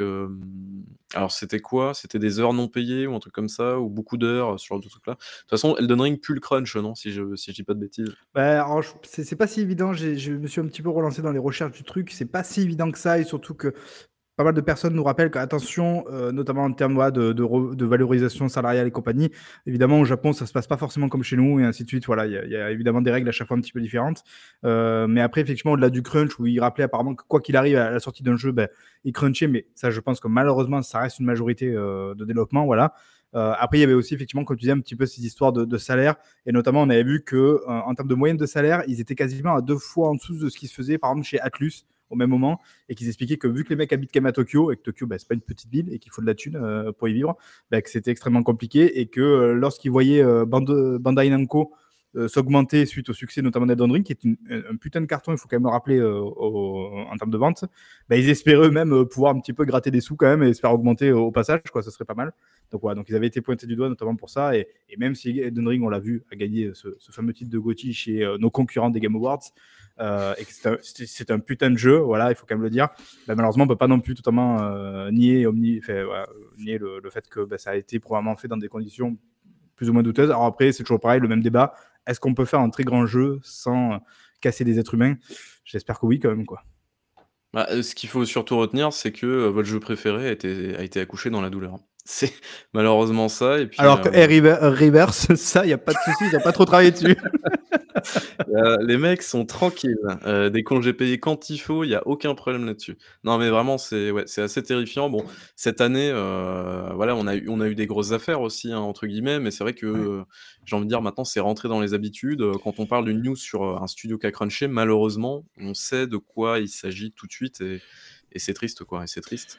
Ouais, alors je, je, je, fais un peu le contrepoids de ça, si, euh, si, si je peux me permettre. Euh, je trouve qu'on est rentré aussi dans une phase où maintenant, euh, tout devient du crunch. Alors, Mhm. évidemment, je suis le premier à dénoncer euh, le crunch, etc. Et j'ai aucun euh, souci là-dessus. À partir du moment où tu passes des semaines, des week-ends, des nuits à bosser, que t'es pas payé comme il faut, que tu fais un peu fi des, des, des, des lois du travail, etc., c'est condamnable, il faut condamner, il faut en parler. Cela dit, j'ai vu plusieurs articles cette année chez des sites plus ou moins importants, de journalistes plus ou moins bien installés, qui des fois sortaient des articles euh, en mode euh, Hum, ils ont fait des heures sup. Ouais, mais mec, en fait, faire des heures sup, c'est pas du crunch, quoi. Si t'es payé, s'il y a un cadre, si, si, t'es OK, dire des heures sup, euh, il y en a plein qui en font, il y en a plein qui sont payés pour ça, il y en a bien plein qui sont contents, je veux dire, même en France et sur des, des, des sujets autres que le jeu vidéo. Et je pense que ça, il faut faire attention parce que ça peut faire vachement mal au sujet. C'est pas tout à fait du crunch, mais on a eu par exemple le sujet euh, Platinum Games Camilla avec la, la, la, la voice actrice de euh, Mm. Bayonetta, où il y a eu tout un foin, tout le monde a relayé, ouais, c'est un scandale, truc, machin, etc. Puis tu creuses un peu, alors je sais toujours pas quel est le fin mot de l'histoire, je veux dire, on, on a deux versions qui s'opposent, on a cru comprendre que finalement Platinum Games avait offert plusieurs fois de l'argent, qu'elle avait refusé, des sommes importantes, qu'elle avait pas vraiment tout dit, patati, et puis elle- même elle, elle était revenue après sur ses déclarations. Bah, tout ça, le relayer rapidement en se disant, c'est bon, euh, tout ça, c'est euh, le crunch, ça fait cliquer, ça fait vendre, ça y est, maintenant on peut en parler facilement.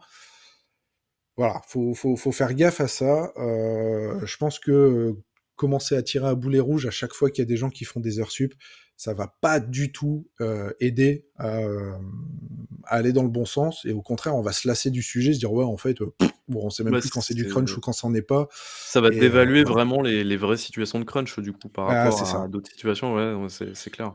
Et puis après, on a t'as eu des cas comme Red Dead Redemption 2 où on parlait là effectivement de, de, de 100 heures Ouais. dans la semaine. Enfin, là, on était dans des, dans des proportions qui devenaient difficilement acceptables. Quoi.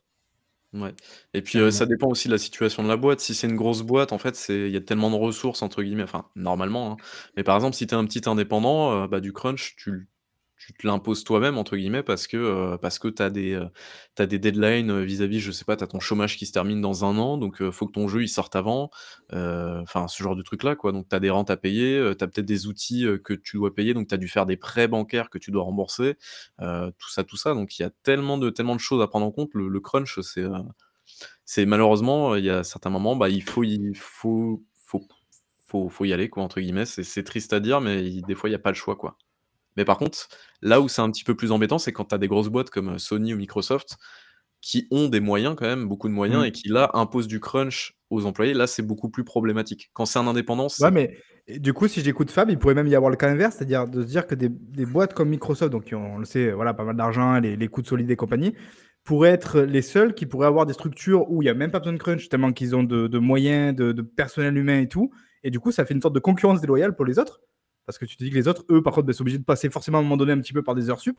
Et du coup, tu vois, c'est euh, presque Ouais, pervers. Tu pourrais dire, il, y a- il peut y avoir une sorte de concurrence déloyale, en fait.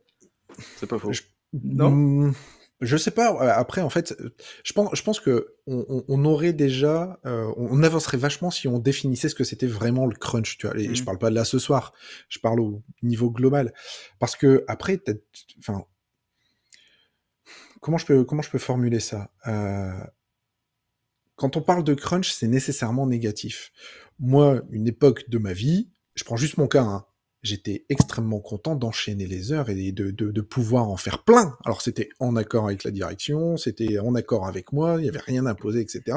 Mais je veux dire, tu venais, tu faisais un reportage, et si je développais des jeux vidéo à l'époque, on m'a dit, mais, mais c'est incroyable, mais vous crunchez à mort, et vous vous reposez jamais, machin, etc. Ouais, mais c'est- mon kiff en fait. Enfin, je- j'ai envie, je suis payé pour, tout va bien. Enfin, il n'y a, pas d'histoire. Et on est tombé dans un truc où maintenant il faut pas faire ça. Et, et voilà. Et c'est là où, où je dis que Hmm. c'est comme partout. Tu as des endroits où tu as envie d'aller bosser euh, parce que tu sais que tu vas être à peu près tranquille, tu vas faire des horaires de bureau, de bureau etc. Donc là, bah, chez Microsoft, pourquoi pas?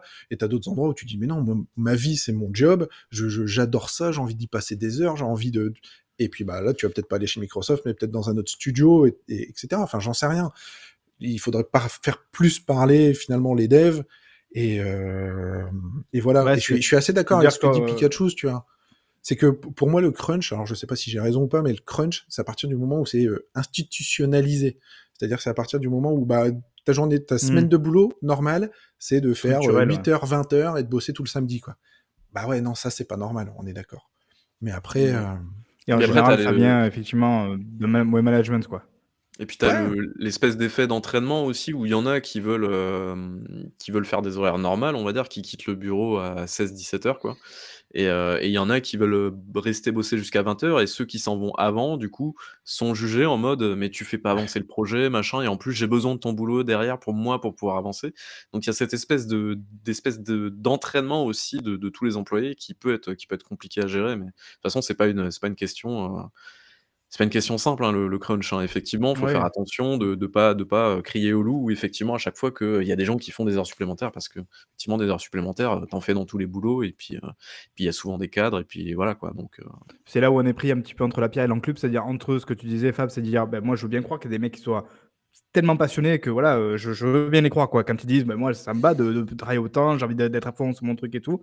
Et de l'autre côté, fa- faire gaffe justement au- peut-être au pseudo-romantisme du crunch, où justement certains utilisent cet argument-là en disant, mais non, mais c'est normal, si jamais ils travaillent, et bien sauf peut-être qu'il y en a que certains, effectivement, qui se retrouvent, comme tu disais, Babi, à devoir faire ça alors que eux, par contre, ils n'en ont pas du tout envie ou alors que ça, ça leur pourrit la vie. Et, et là, voilà. Et donc, c'est vrai que c'est vrai que c'est extrêmement difficile et qu'il faut, euh, ouais, il faut poser, enfin, c'est compliqué. C'est un, sujet qui, effectivement, c'est pas mal euh, d'avoir mis un petit peu la nuance, Fab, parce qu'effectivement, c'est plus compliqué qu'il y paraît. Quoi. Heu, on va enchaîner parce qu'on est bientôt à 1 heure de vidéo, c'est n'importe quoi. Je vous avais dit qu'on mettrait 10 ans. Allez, award numéro 4. Alors qu'est-ce que ça va être le award numéro 4? Eh bien, je vais vous annoncer, heu, c'est le award «Tu es sorti, mais t'aurais pas dû».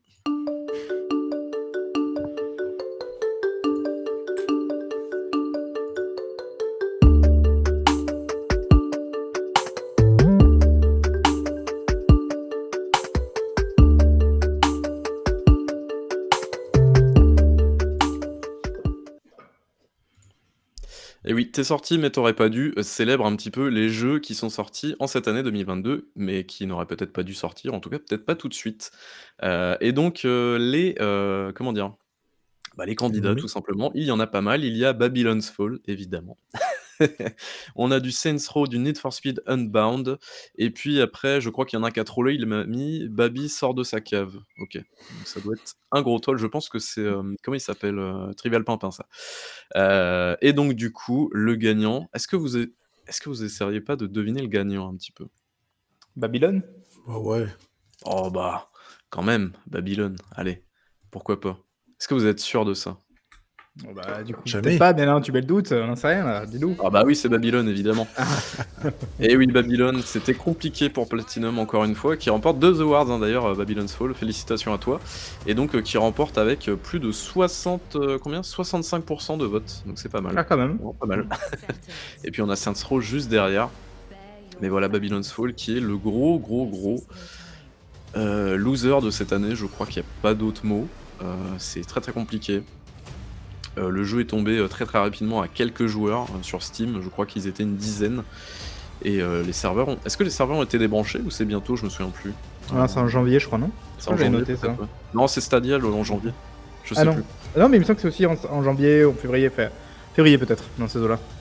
Bon voilà. C'est très compliqué dans tous les cas. Donc euh, bon. C'est que Fab, tout à l'heure, tu n'as pas eu l'occasion d'en parler, je sais pas si. Non, t'as quelque chose à dire dessus Rien. Rien. Je- Voilà. voilà. Bon. Bah écoute, si tu n'as rien à dire, Alors, on va pouvoir passer. À, à part que je trouve votre habillage ultra quali ce soir. hein. Bravo, Ah, c'est Ah, très quali. Le, le mérite en revient à ce cher Babi. Tout à fait. Euh, on, a, on a pas mal bossé, donc, euh, donc ça fait plaisir. Euh, alors, le Ward numéro 5, on enchaîne, on enchaîne, hein, je vous le dis tout de suite, parce qu'on est déjà un petit peu en retard, et puis on a quand même pas mal de boulot juste derrière.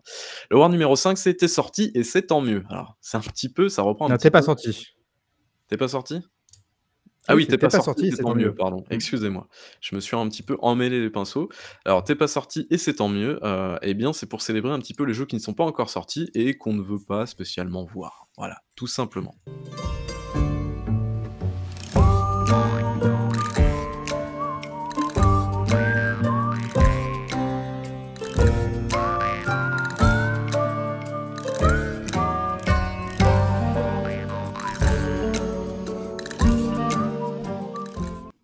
Allez, musique super cool si vous l'avez reconnu, vous êtes des vrais les gars.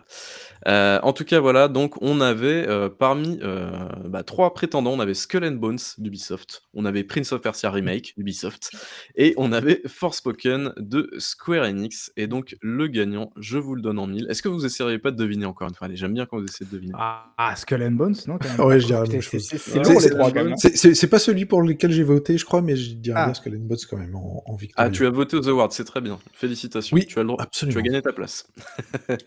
ok, effectivement, c'était bien Skull and Bones. Euh, Skull and Bones, bon bah voilà. Il a été. Et voilà, on a la VF de, de Daniel Lobé d'ailleurs. Si vous reconnaissez, c'est le, le doubleur français de The Witcher.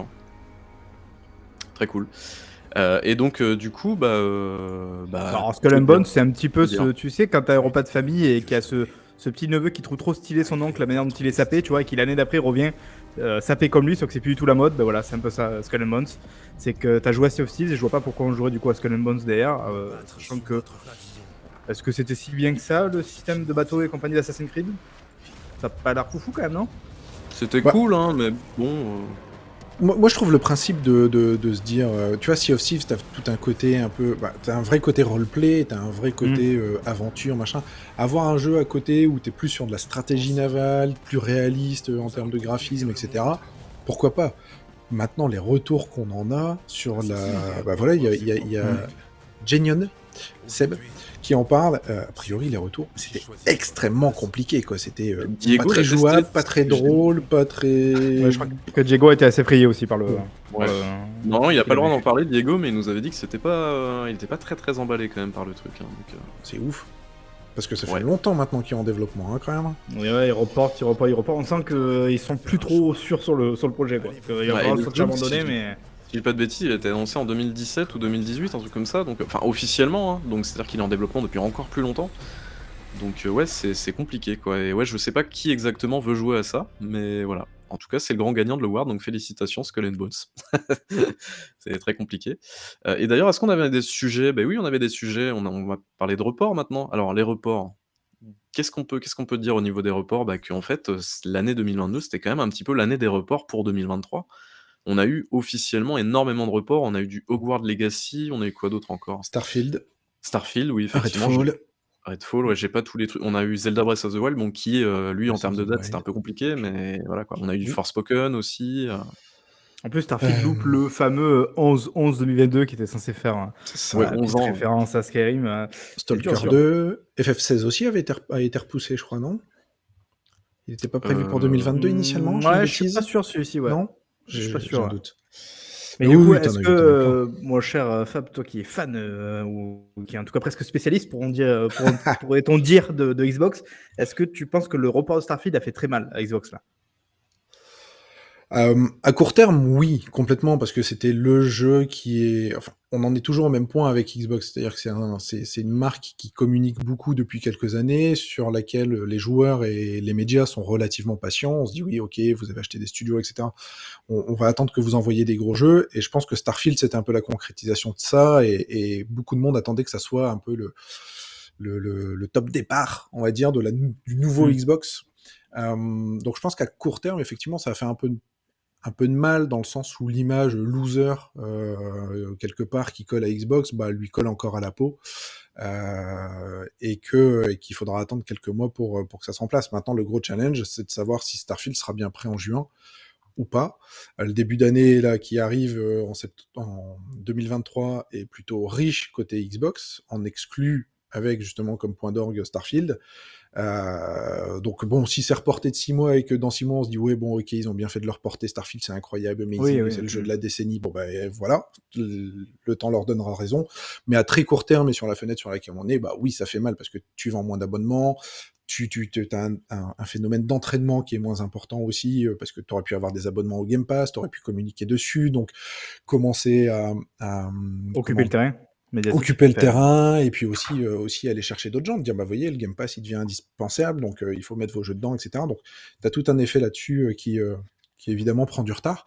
Mais bon, je pense que quand tu es une entreprise comme Microsoft, tu raisonnes pas à deux mois, trois mois, six mois, un an, mm. tu raisonnes plus loin que ça. Donc au final, euh, Ça avait, ça été en plus peu, la star de la star de l'E3 de Microsoft euh, avec la, Ouais. la fin de, de l'E3, il y avait eu toute cette phase de gameplay, tout cette fameuse date. Enfin voilà, ils avaient vraiment. euh, Tu sentais quand même qu'ils avaient mis un peu les billes dessus, mais là, ouais, j'imagine que si ils l'ont enfin, reporté, c'est que vraiment euh, il n'y avait pas d'autre choix quoi.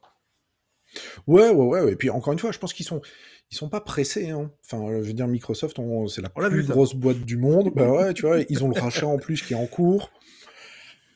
Ils sont pas à se dire, il faut qu'on décolle nos ventes maintenant. Ils, ils sont, ils sont pas, ils sont plus sur ce schéma-là. Et, euh, et du coup, euh, ils ont tout intérêt à se dire, on sort un jeu qui est capable d'aller chercher le GOTY, qui est capable de faire parler de lui pendant des mois, parce qu'on a besoin de ça en fait. On n'a pas besoin juste de sortir un jeu, on a besoin d'un vrai marqueur, euh, un- une espèce de avant-après, que ça marque un précédent dans, dans, l'histoire de- de Xbox, dans l'histoire actuelle. Puis ils savaient qu'en plus il- le GOTY c'était injouable avec Elden Ring et Power Wash Simulator, c'est trop compliqué. Mais oui, Frontal, mais oui. Euh, ah, il y avait Vampire Survivor aussi qui était euh, Aussi, compliqué. Mon cher ah, euh, c'est vrai que Babi, je crois qu'on avait noté un petit peu aussi euh, dans ce truc-là, là, dans, dans ce paragraphe, euh, du fait que justement, tu sais que les jeux soient des fois peut-être annoncés un petit peu trop tôt, mais ça c'est un truc, je pense qu'on on le résoudra jamais vraiment, même si Xbox essaie de le faire, parce que le 3 dont on parlait justement juste avant, euh, c'était un E3 qui était censé se, se projeter sur l'année, sur une seule année en fait de, de, C'est de vrai, sortie, donc euh, donc c'est quand même un truc un peu particulier. Si, Euh, oui, si je dis pas de bêtises, le dernier E3 de Xbox, effectivement, je crois que tous les jeux qui ont été annoncés, c'était pour maximum euh, fin 2023, un truc comme ça, grand grand max quoi. Donc, Pour euh, juin, c'était dans les 12 Même pas, ouais, prochains c'est mois, vraiment donc un an. pour juin. Et le seul jeu qui faisait exception à ça de manière euh, évidente, c'était le jeu de Kojima, qui n'a pas été montré, mais où Kojima En a plus, pris la ouais. parole. on pas existe d'ailleurs, mais oui. Kojima? Si, je pense quand même. Kojima existe, hein, mais Et puis en plus de ça, vu que les jeux alors, sont des fois euh, annoncés trop tôt, des fois ils sortent trop tôt, on l'a un petit peu dit tout à l'heure, avec des jeux qui étaient plus ou moins cassés et tout. Et du coup, euh, c'est vrai que 2022, c'était encore cette putain d'année avec des patchs huge en, en day one, des trucs, fait genre, euh, moi, moi j'ai ma petite connexion se souvient du 85 gigaoctets de mise à jour pour Call of Duty à la sortie. Euh, je veux dire, putain, c'est n'importe quoi, quoi. On retélécharge le jeu en entier, quoi. Donc ça, moi, non, mais même les, enfin, je veux dire des, il y a pas que les jeux. T'as certains patchs, par exemple, euh, il y a eu, alors j'ai- joué un peu à Iron Life là, euh, qui est euh, qui est assez chiant d'ailleurs. hein. Enfin, le- les voix sont assez assez pénibles, mais bon, je, je vais je vais persévérer, on verra bien. Mais euh, limite, euh, j'avais mon jeu en day one entre guillemets. Deux jours après, il y avait un patch et le patch, en gros, c'était euh, une vingtaine de gigas quoi. Enfin, je veux dire, c'est c'est super chiant quoi. Alors, soit vous n'arrivez pas à parsemer vos fichiers, du coup, faut faut télécharger des big fichiers. Enfin, je sais pas. Soit les gens savent, c'est compliqué pour coder ou je sais pas, mais ou alors il y a beaucoup de choses qui changent dans, dans les patchs. Les, les mecs, ils arrivent dans la maison, il faut changer la brique, on rase la maison. on refait.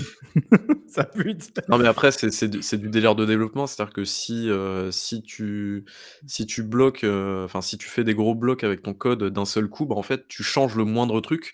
Du coup, tu es obligé de changer tout ton bloc plutôt que de faire des tout petits blocs et puis tu peux changer, heu, petit bloc par petit bloc. Enfin je sais pas après, peut-être que les les patchs changent tellement de choses à l'intérieur que du coup, tu es obligé de retélécharger la moitié de ton jeu, mais, mais c'est chiant. C'est super chiant dans tous les cas et puis, effectivement comme quand tu as pas, bah, quand as la connexion de marque, effectivement c'est compliqué. Mais même moi qui ai pas la connexion de marque, Mmh, c'est, ouais. c'est pas, c'est pas, c'est pas aisé quoi, on va dire. Donc, là- là- Là-dessus, je suis d'ailleurs un, un peu déçu parce qu'il y a plusieurs années maintenant qu'il y a plusieurs gros devs euh, qui avaient dit qu'on était en train de mettre au point des solutions de compression, etc., qui allaient être incroyables, etc. On avait vu euh, d'ailleurs des, jeux réduire leur taille, tu vois, je pense à Sea of Thieves sur Xbox, qui était passé de 100 et des cacahuètes de gigas à euh, genre 60 gigas. Euh, on se disait, bah ça y est, ça, ils, ils sont dedans. Et depuis, euh, silence radio, t'as plus Oui. trop ça. Il n'y avait pas la, la technologie Kraken ou je sais pas quoi aussi de PlayStation Ouais, de Sony, Ça, c'était chez ouais. Après, Mais c'est tu pas, vois- euh, ça, c'est plus des délires de techos, c'est c'est pas très grand public. euh, Enfin, je veux dire, c'est pas, c'est pas très sexy de dire euh, ton jeu il est compressé, euh, machin. Enfin, si Non, mais les gens peu, peu, importe qu'ils le disent ou pas, mais tu vois qu'on le constate dans les faits. Or, dans les faits, on le constate pas réellement, j'ai l'impression. Ouais, bon, après, c'est peut-être peut-être qu'ils le font déjà, mais en fait, ils communiquent pas dessus, et puis, et puis voilà, quoi. Mais bon, dans tous Et la les cas, dernière, la dernière petite chose que je voulais dire justement pour peut-être conclure, je sais pas si après tu auras d'autres trucs à dire dessus, là, cette partie-là, euh, parce que ça fait quand même partie d'un des plus gros événements, même si du coup on l'a pas trop traité justement par rapport au truc, c'est qu'on dit voilà souvent donc il faut pas annoncer les jeux trop tôt, ou est-ce que vous pensez aussi qu'il faut des fois donc pas forcément annoncer les jeux trop tôt, mais qu'il faut quand même pas donner des mises à jour, parce qu'on a eu le cas de GTA 6 qui a leaké du coup, et euh, je sais qu'il y a des deux camps qui s'étaient un petit peu formés, donc ceux qui évidemment, euh, ça me paraît normal de dire bon ben là c'est quand même du vol de travail et tout, c'est quand même assez chaud ce qui s'est passé. Euh, et après, d'ailleurs, de- des gens qui arrivaient presque à défendre finalement ça, en disant Ouais, mais attends, à un moment donné aussi, ils n'ont pas donné de nouvelles, on ne sait pas où ça en est, ça fait 10 ans qu'il y a GTA 5. Euh, c'est quand même. Enfin, moi, je suis pas trop d'accord, hein, je le dis quand même avec sa position, mais voilà, je, je la dis quand même. Vous en pensez quoi un petit peu de ça? Parce que ça a été quand même l'événement un petit peu de l'année aussi. En termes de leak, en tout cas, il n'y a pas eu plus gros leak. Je laisse euh, Bibi, euh, euh, Babi, pardon, prendre la, la parole. Qu'est-ce que vous voulez que j'en dise euh, On s'en fout, quoi. Enfin, c'est GTA 6, euh, oui, ok. euh, bah voilà, quoi. Ça ressemble à GTA en plus, c'est fou. non, mais en plus, on le rappelle, en plus, ce qu'on a vu pour ceux qui ont vu et tout, ouais, une fois de plus, nous on l'a pas relayé parce qu'on considère que c'est pas dans l'intérêt euh, ni du jeu, ni des développeurs, enfin, ni de, ouais, de, de la- l'ensemble du média. Euh, ce qu'on a vu, c'est en plus, voilà, ça n'a pas grand, grand intérêt dans le sens où c'est du, du développement in progress et probablement que ça a beaucoup changé. En plus, c'était un truc qui était assez, assez ancien, je crois, déjà au moment où c'est sorti. Enfin, je veux dire, voilà, donc euh, c'est sûr que c'est. Mais tu vois, de là, moi, j'ai vraiment vu des gens et j'ai vu même des, des journalistes, enfin, des, des journalistes jeux vidéo dire, voilà, vraiment, genre, mais presque, tu sais, elle aurait pas dû mettre euh, la jupe, quoi, Rockstar, quoi. Fait genre, euh, ouais, mais ils avaient qu'à aussi en montrer un petit peu plus, quoi. Fait, je veux dire, euh, je trouvais ça fou comme raisonnement, quoi. Vraiment, moi, ça m'a fait Ouais. flipper comme raisonnement. Alors moi, je- euh, sur cette partie-là du raisonnement, euh, c'est- de la dope, quoi. Enfin, je veux dire, un studio communique comme il a envie de communiquer. Oui. Et effectivement, s'il avait communiqué trop tôt et on lui aurait dit, euh, le jeu, il sort cinq ans plus tard, on- dans tous les cas, on lui aurait reproché des, ch- des choses. Euh, par contre, et je vais pas épiloguer dessus, mais j'avoue que euh, mon avis sur les leaks évolue un peu. C'est-à-dire que j'étais très Ah. positionné en mode anti-leak, c'est-à-dire que il faut pas relayer les leaks, c'est euh, c'est c'est le boulot de personnes, machin, etc.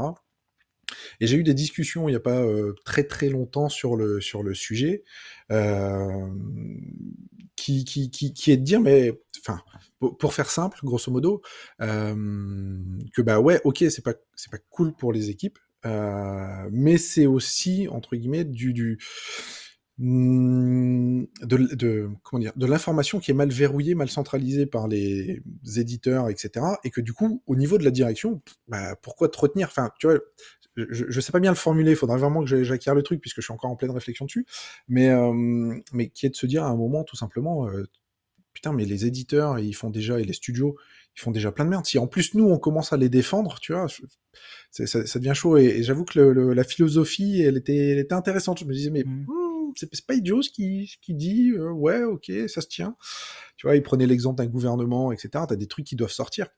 Et en fait, c'est ça. ouais, que, mais là, il n'y a rien d'aussi sensible quand même. Alors, sur- de ce stade-là. Sur, sur, sur GTA, je, je m'en fous, hein, encore une fois. Quel, serait, tu vois, le sujet, mais- pour les gouvernements, il y a un intérêt peut-être potentiellement public, tu vois. Et là, quel intérêt public tu aurais à ce qu'un jeu leak avant la, la date euh, c'est prévue? c'est pas question d'intérêt, c'est question de se dire à un moment euh, pourquoi on défendrait aussi l'anti-leak en fait?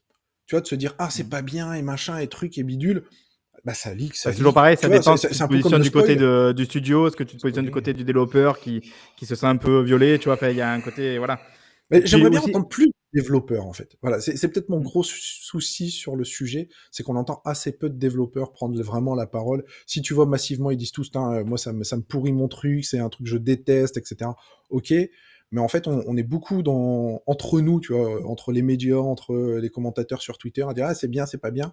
Ah, putain, Ouais, laissons on pourrait parler. presque y voir des fois peut-être un côté politique, c'est-à-dire dans le cas où par exemple des développeurs ou un développeur ferait fuiter volontairement le truc parce que pour lui ça va dans un sens qui est pas du tout le bon quoi et que ce serait une manière de mettre la pression après sur le sur le studio au-dessus avec la- le retour populaire mais là tu vois on est dans un truc quand même très spécifique enfin, Ouais, mais pas, euh, euh, tu vois, tu, tu prends Assassin's Creed, est-ce que tu as déjà eu un Assassin's Creed qui a pas leaké? Est-ce que pour Ouais, autant, là, on est encore au-delà. C'est que là, on, on imagine même que c'est que c'est volontaire et que c'est organisé par Ubisoft pour créer une forme de hype. Franchement, moi, ça, j'y crois. hein. Enfin, je veux dire, euh, Bon, Peut-être, mais pff, ouais, je sais pas, je sais pas, je sais pas. Je...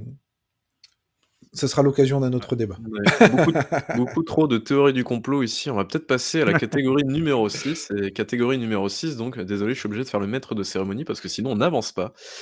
Et donc, euh, du coup, euh, là, euh, l'award numéro 6, donc c'est Osef, mais en fait, c'était pas si mal.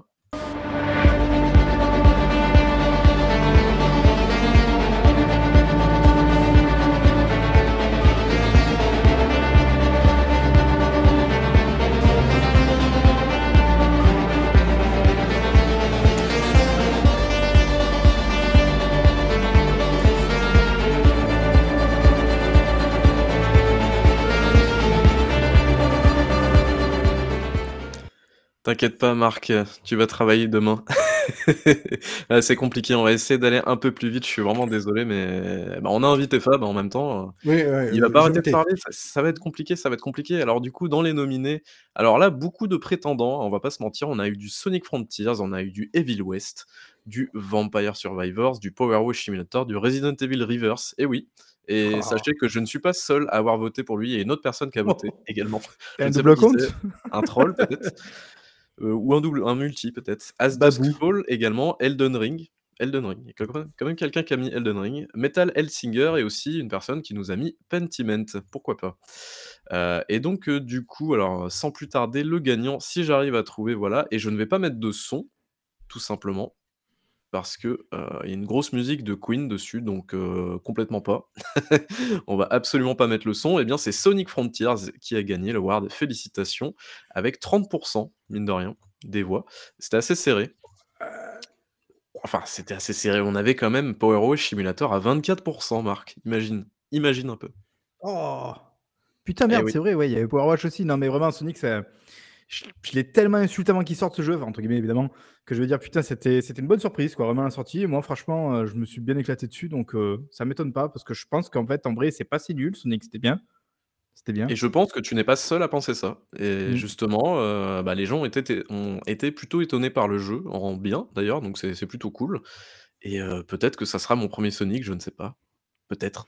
Alors, il faut juste qu'on se cotise tous pour qu'ils achètent des vrais euh, artistes en termes de DA, parce que je te jure qu'il y a des trucs dedans. pff, C'est pas possible. Hein. À un moment donné, il va falloir une DA aussi, les mecs. Là, les robots, c'est pas possible, quoi. Enfin, voilà. Et puis le- les environnements aussi, hein, les environnements gratuits Mm. du marketplace euh, Unreal, euh, c'est pas terrible. Oh, hein, euh. ceci dit, ça a marché pour Breath of the Wild. Fab, tu sais, tu peux parler, hein, c'était une blague tout à l'heure. je... je vois que tu n'as plus envie de parler. Mais... Non, bah, je, je, je l'ai là. moi, euh, je l'avais testé à la PGW, mais je l'ai pas encore lancé chez moi. Ah oui, c'est vrai. Mais euh, bon, ce que j'avais testé à PGW, c'était ouais, c'est pas mal, ok, mais, mais c'est c'est- c'est pas un grand jeu non plus, quoi. Donc euh, j'attends mais de le attention, tester ouais. définitivement pour me dire est-ce que c'est vraiment un bon jeu ou est-ce que c'est juste. on, on partait oh, de c'est très loin, super. quoi. C'est surtout Oui, ça. non, mais tu voilà. c'est... Mais, mais j'ai en fait, moi, c'est un peu l'impression que j'ai quand je lis tous les retours, c'est que tout le monde dit mais c'est incroyable, un bon Sonic. Ouais, c'est Ouais, juste hum. un bon Sonic en fait, quoi. C'est bon. C'est déjà bien. Ok. ok, mais oui, voilà. Mais je veux dire, le, le niveau d'attente Non, mais il était je tellement pense- bas que. Et c'est peut-être du coup ce que tu as pu ressentir quand il jouait, c'est que je pense qu'en fait c'est un jeu qui est super difficile à vendre en vidéo. Je pense que c'est super dur de, de- de faire comprendre le feeling du jeu en vidéo quoi. Et je pense que quand tu as joué manette en main, est-ce que c'est ça que moi c'est ça la, la sensation que j'ai eue, c'est me dire ah ouais en fait quand tu as manette en main tu comprends un peu mieux ce qu'ils ont voulu faire quoi. Alors, Moi c'est ça même- la sensation même- que j'ai eue. Même pas. En fait, il faudrait vraiment que j'y joue beaucoup plus. Moi, je t'avoue que j'étais un peu, un peu quand même euh, embêté par le le- l'effet de blur que tu as sur l'écran en permanence, etc. Même s'il se Bon ça, après désactive. ça se voilà, ouais, ça se- ouais. Euh, et puis, et puis euh, la technique, elle est quand même euh, clairement à la ramasse. T'as des, des, des, des effets de popping, euh, j'avais l'impression d'être sur Mhm. 64. Mais, euh, C'est dur. ouais, non, mais, mais pour le coup, c'est vrai, c'est- tu fais un pas d'un seul coup, ça fait Ouais, pouf. ça va, ça va, ouais. Euh, mais, euh, Ou quoi, c'est ouais. les... il y a du clipping, les objets apparaissent devant toi, c'est ça en gros ou- Ah ouais, c'est c'est Ouais. c'est genre, t'es t'es là, il y a rien dans le ciel, tu fais un pas, ça fait pouf, tu fais un pas en arrière, Ouais. ça fait pouf. Est-ce que c'est pas une sorte d'hommage à Halo. Infinite? Je crois. Ah, Je laissez mourir Halo Infinite, laissez-le tranquille. Bref. Euh, Est-ce que c'est bon Vous avez fini de, de- Ouais. d'encenser Sonic? Je n'imaginais pas qu'on qu'on le ferait. Mais bon, écoutez, allez, c'est parti. Awards numéro 7. De quoi allons-nous parler dans le Awards numéro 7 Eh bien, c'est le Best Ongoing Harassment. Alors, C'est pas l'award le plus sympa, heu, c'est-à-dire que c'est Ouais. la meilleure entreprise qui a fait perdurer, heu, le harcèlement en son sein. Donc c'est pas très joyeux et le petit trailer qui va bien.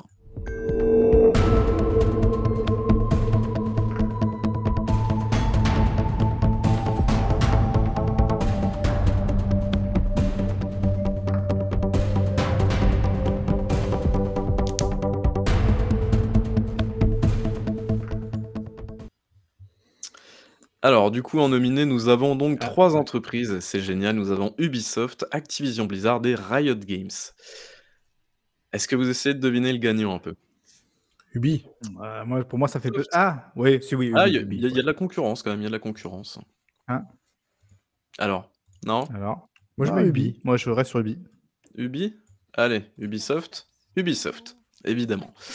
Effectivement, Ubisoft avec 63 heu, des votants qui ont voté donc pour Ubisoft et heu, seulement 27% pour Activision Blizzard et Riot Games pour, heu, 9% Bon, bah, voilà, Ubisoft, hein, on vous a fait un petit, heu, pour le Downcast de de retour au mois de septembre, on vous avait fait un petit, un petit édito là-dessus. Alors Ubisoft a apparemment fait des efforts, mais selon, des personnes en interne, ça reste toujours très compliqué, notamment, Better Ubisoft, c'est ça, ouais, je crois? Ouais. Et puis, bah, c'est aussi l'occasion de parler, bah, de tout ce qui est cas de harcèlement. On a du Riot Games qui se tait, heu, enfin qui ne fait pas trop de vagues, mais qui apparemment sont un petit peu dans la même situation que Blizzard. Heu, on a du Raven aussi, heu, tout ce qui est, syndicat et tout ça et donc toutes les les empêchements, je sais pas si ça se dit trop, mais bref. Le fait, d'éviter que les gens se syndiquent, chez Activision Blizzard, C'est un peu, je pense, la, alors juste pour commenter ça, je pense que cet award-là, pardon, il revient à Ubisoft parce qu'on a beaucoup plus parlé d'Ubisoft en négatif, hem et surtout du fait qu'ils se bougeaient pas. Riot Games est un peu tombé dans l'oubli. Heu, on n'a pas beaucoup parlé de ça, on n'a pas eu beaucoup de suivi sur les affaires, on sait pas trop ce qui se passe en interne et Activision Blizzard, je pense que, on entre guillemets, «beaucoup de monde» se disent: «Bon, bah, ça y est, on voit la lumière parce qu'il y a Microsoft qui est là et que s'ils se font acheter, et ils ont déjà dit oui pour, la syndicalisation et cetera». Heu, mais dans les faits, je je, je mettrais pas ma main que Riot Games soit pas pire en ce moment qu'Ubisoft, hein. Je mets pardon, je je Ah ouais, à ce point-là? Ouais, je Alors, ça ça Riot, sur Riot. ouais, heu, Riot, j'ai l'impression que c'est comme ça depuis des années, mais en fait, personne ne communique dessus et du coup, tout le monde les oublie, ils sont dans leur coin, mais enfin, c'est ouais, c'est c'est très bizarre. Mais Marc me croit pas quand, heu, quand je dis que Riot sont un petit peu dans la même situation qu'Acti Blizzard, mais, hem, n'est-il pas Marc? Pardon? Marc. Non, je je voyais autre chose. Alors je disais, tu me croyais pas quand je te disais que Riot était un petit peu dans la même situation que, hem, que Acti Blizzard. Ah si, si, mais comme l'a dit Fab, effectivement, le problème, c'est qu'on n'a pas de enfin, c'est assez verrouillé par rapport à Ubisoft. opaque, On a Better Ubisoft qui qui qui nous alimente dans ce sens-là. Là, c'est un petit peu plus compliqué pour Riot, mais c'est d'autant plus rigolo quand tu les vois les 2 s'associer pour le pour combattre la Oui, vrai. toxicité sur les chats. Tu dis: «Oh putain, c'est audacieux les gars quand même quoi». Dire, ça, On a bon, eu ça et puis on a eu autre chose, heu, c'est-à-dire que, heu, je sais pas si vous vous souvenez, heu, de toutes les affaires indépendantes, notamment avec les vidéos de People Make Games. Alors je me souviens plus exactement le nom des studios, mais il y avait, il y avait Mountain, je crois, qui avait fait le jeu Florence et tout ça. Puis on a eu aussi, heu, Ori, heu, Moon Studio, Oui. c'était cette année, je Ah crois? oui. Je C'est je ça. crois, oui, c'était cette Oui. année Avec et Thomas cette année ouais, cette année aussi, on a appris, on a appris alors on pouvait aussi «s'en douter» entre guillemets, mais on a on a eu confirmation que même dans les petits studios indépendants qui étaient très créatifs, très artistiques et tout, il pouvait aussi y avoir du harcèlement, ce genre de choses-là et des trucs pas jojo, quoi. Donc heu, malheureusement, c'est compliqué. De de toute façon, tu regardes les créations de studios aujourd'hui, hem, une création de studio dans lequel tu as, heu, une bonne partie de femmes, voire un équilibre homme-femme, ça reste extrêmement rare. Quand tu regardes les les photos de mecs qui lancent leur société, leur truc, leur studio, ça reste généralement des des des des mecs et très majoritairement des mecs et et tu as tu as cette culture, cette bro-culture, heu, qui est là depuis des années donc heu, ça disparaîtra clairement pas du jour au lendemain et il faudra beaucoup de temps pour ça. Il faudra beaucoup d'exemples, il faudra beaucoup de prises de parole, il faudra beaucoup de de de de relais, mais encore une fois, il faut faire attention aussi à pas tomber dans l'excès inverse qui est de dire, heu, on sanctionne, le travail ou dès que c'est fait et cetera. Je pense qu'il faut, c'est c'est des sujets qui qui doivent surtout embarquer les professionnels en fait. Nous, il faut qu'on relaie, il faut qu'on en parle, il faut qu'on laisse pas mourir les sujets, mais il faut surtout que les professionnels euh, disent véritablement ce qu'ils vivent à l'intérieur, etc. Quoi. Sinon, euh, sinon, on risque de partir sur des mauvais euh, sujets, je pense. Les femmes à la cuisine, de toute façon, exactement, Kate C'est tout à fait ça. Je me permets quand même de, de spotter ce commentaire qui m'a beaucoup fait rire dans le chat. On aurait pu mettre Sony pour son acharnement contre l'achat de d'Activision. J'avoue qu'on était pas loin quand même sur de- du bon harcèlement, mais bon, on en parlera normalement un petit peu tout à l'heure. Donc, euh, Ouais, c'est assez drôle. Merci beaucoup euh, pour la rigolade, effectivement. Et on va passer à l'award suivant. Est-ce que vous aviez fini? Pardon, je vous coupe comme un, comme un saligo, mais euh, ok. Non, vas-y, enchaîne, enchaîne, enchaîne. Allez, on va enchaîner tout de suite donc avec le nouvel award, le award numéro 8, qui se nomme donc Perdu de recherche. Per- Perdu de recherche, c'est donc euh, le award qui est dédié aux jeux euh, dont on ne sait pas où ils sont, mais où vous êtes, où vous êtes, vous êtes peut-être là.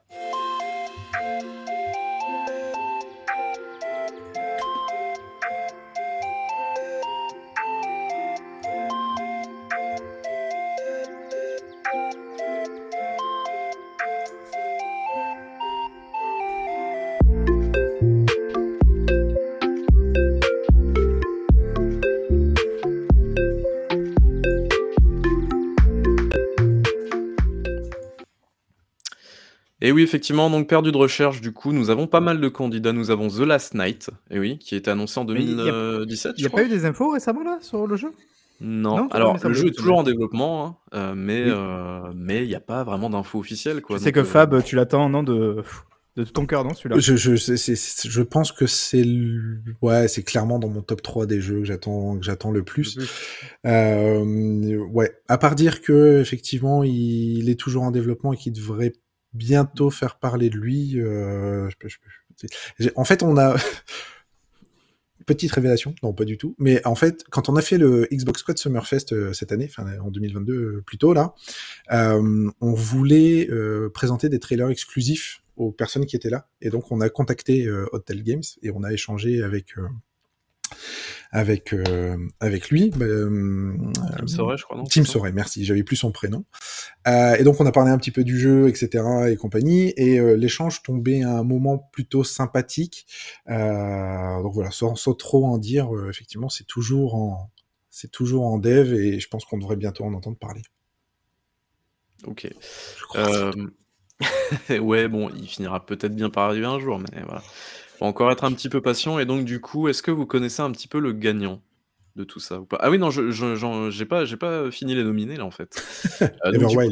The, The Last Night, voilà, Everwild, Beyond Good and Evil 2. Et oui, on sait Ah, ouais. pas où il est celui-là. Wild, euh, il est officiellement toujours pas annulé. Donc euh, voilà, Euh, Wild qui a quand même été annoncé en 2016 hein, à la Paris Games Week, et le solo de Star Citizen, donc c'est euh, Squadron 42, voilà, qui n'est toujours pas là. et je crois que tu 2022. parles de, de n'importe lequel de ces jeux à des gens qui suivent pas de manière assidue le jeu vidéo, ils disent j'ai jamais entendu Ouais. parler de tout ça là, je, je sais même pas de quoi tu me parles. C'est sûr, mais bon, et donc le gagnant, c'est évidemment Beyond Good and Evil 2, évidemment, Ah, avec ouais. euh, 60% des votes. Bon, bah voilà. Et, et là, c'est littéralement, moi, le jeu que j'attends le plus. Et ben, Ah ouais, non, mais c'est vrai euh, ces temps-ci. Ça a l'air fou. Ouais. hein. Et autant Alors- dire que pff, ça pue, mais bon. euh, Moi, moi, je me demande s'ils vont pas en faire un, un film d'animation signé avec Netflix. tu vois, genre, Ouais, genre ce bah, qu'on voit. ça a de la gueule, bah, on, on, sait- on- on peut pas faire le jeu. Bah écoute, on vous livre la suite de l'histoire avec un avec de la CGI. Ouais, ouais, et puis, une solution, ouais. Bah, après le départ de Michel Ancel, j'imagine. Ah, quoique non, parce qu'on a su justement que c'était compliqué aussi avec lui. Euh, Enfin, vraiment, on sent que le truc est dans un bordel, euh, pas possible. Moi, je l'attends beaucoup, mais je suis pas sûr de ce que ça va donner. Moi, j'étais aussi soucié parce qu'il y avait Michel Ancel dans le projet. Alors maintenant qu'il y est plus, j'imagine que c'est plus vraiment le, le projet que lui il avait en tête. Donc c'est un peu compliqué, quoi. Euh, C'est c'est dur, ça, ça pue, ça pue. Et c'est dommage parce que je trouve que sur le papier, c'était, en tout cas, comme c'était annoncé, vraiment l'un des jeux français les plus ambitieux de l'histoire du jeu vidéo français, quoi. Enfin, genre, il y avait, il y avait une idée de. Ça avait l'air d'être No Man's Sky en bien, quoi, donc euh, ouais, franchement, c'est, ça avait l'air. euh, En non, plus, mais tu dis ça, t'es bien de Basque, c'est pas bien. Non, non, je le trouve chiant No Man's Sky. hein. Enfin, J'y ai pas rejoué depuis, mais ça a l'air chiant No Man's Sky. Enfin, je veux dire, euh, c'est un simulateur de balade, quoi. C'est pas. Mais ouais, non, c'est c'est dommage. Mais moi aussi, je l'attends de, de fou ce jeu. hein. Parce Ah, que sur, vois, le papier, euh, sur le papier, ça a l'air, ça a l'air mortel. Je sais pas si vous avez déjà vu du gameplay. Oui. Ça a l'air fou, quoi. Ça a l'air fou. Ouais, carrément. Mais, mais là, tu vois, tu avait- remets juste la synthèse. Moi, je suis, je suis, je suis là. Je... Vas-y, quoi. Mute-nous et Ouais, juste la, la C'est vrai que cinématique. c'est canon, ouais. Eh, je suis un peu étonné, vois, j'aurais presque cru que ça aurait pu Rebel Wild, le, le gagnant. Ouais, bon, après, heu, Everwild, heu, bon, on sait plus ou moins que, heu, le développement, ça a été compliqué. Ils l'ont à moitié pseudo-rebooté, non? Je me souviens plus exactement, mais c'est un truc comme ça.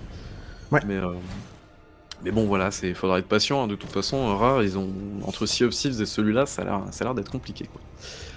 Enfin bref. Est-ce que vous avez autre chose à rajouter sur Beyond Good and Evil 2 ou c'est bon? Non.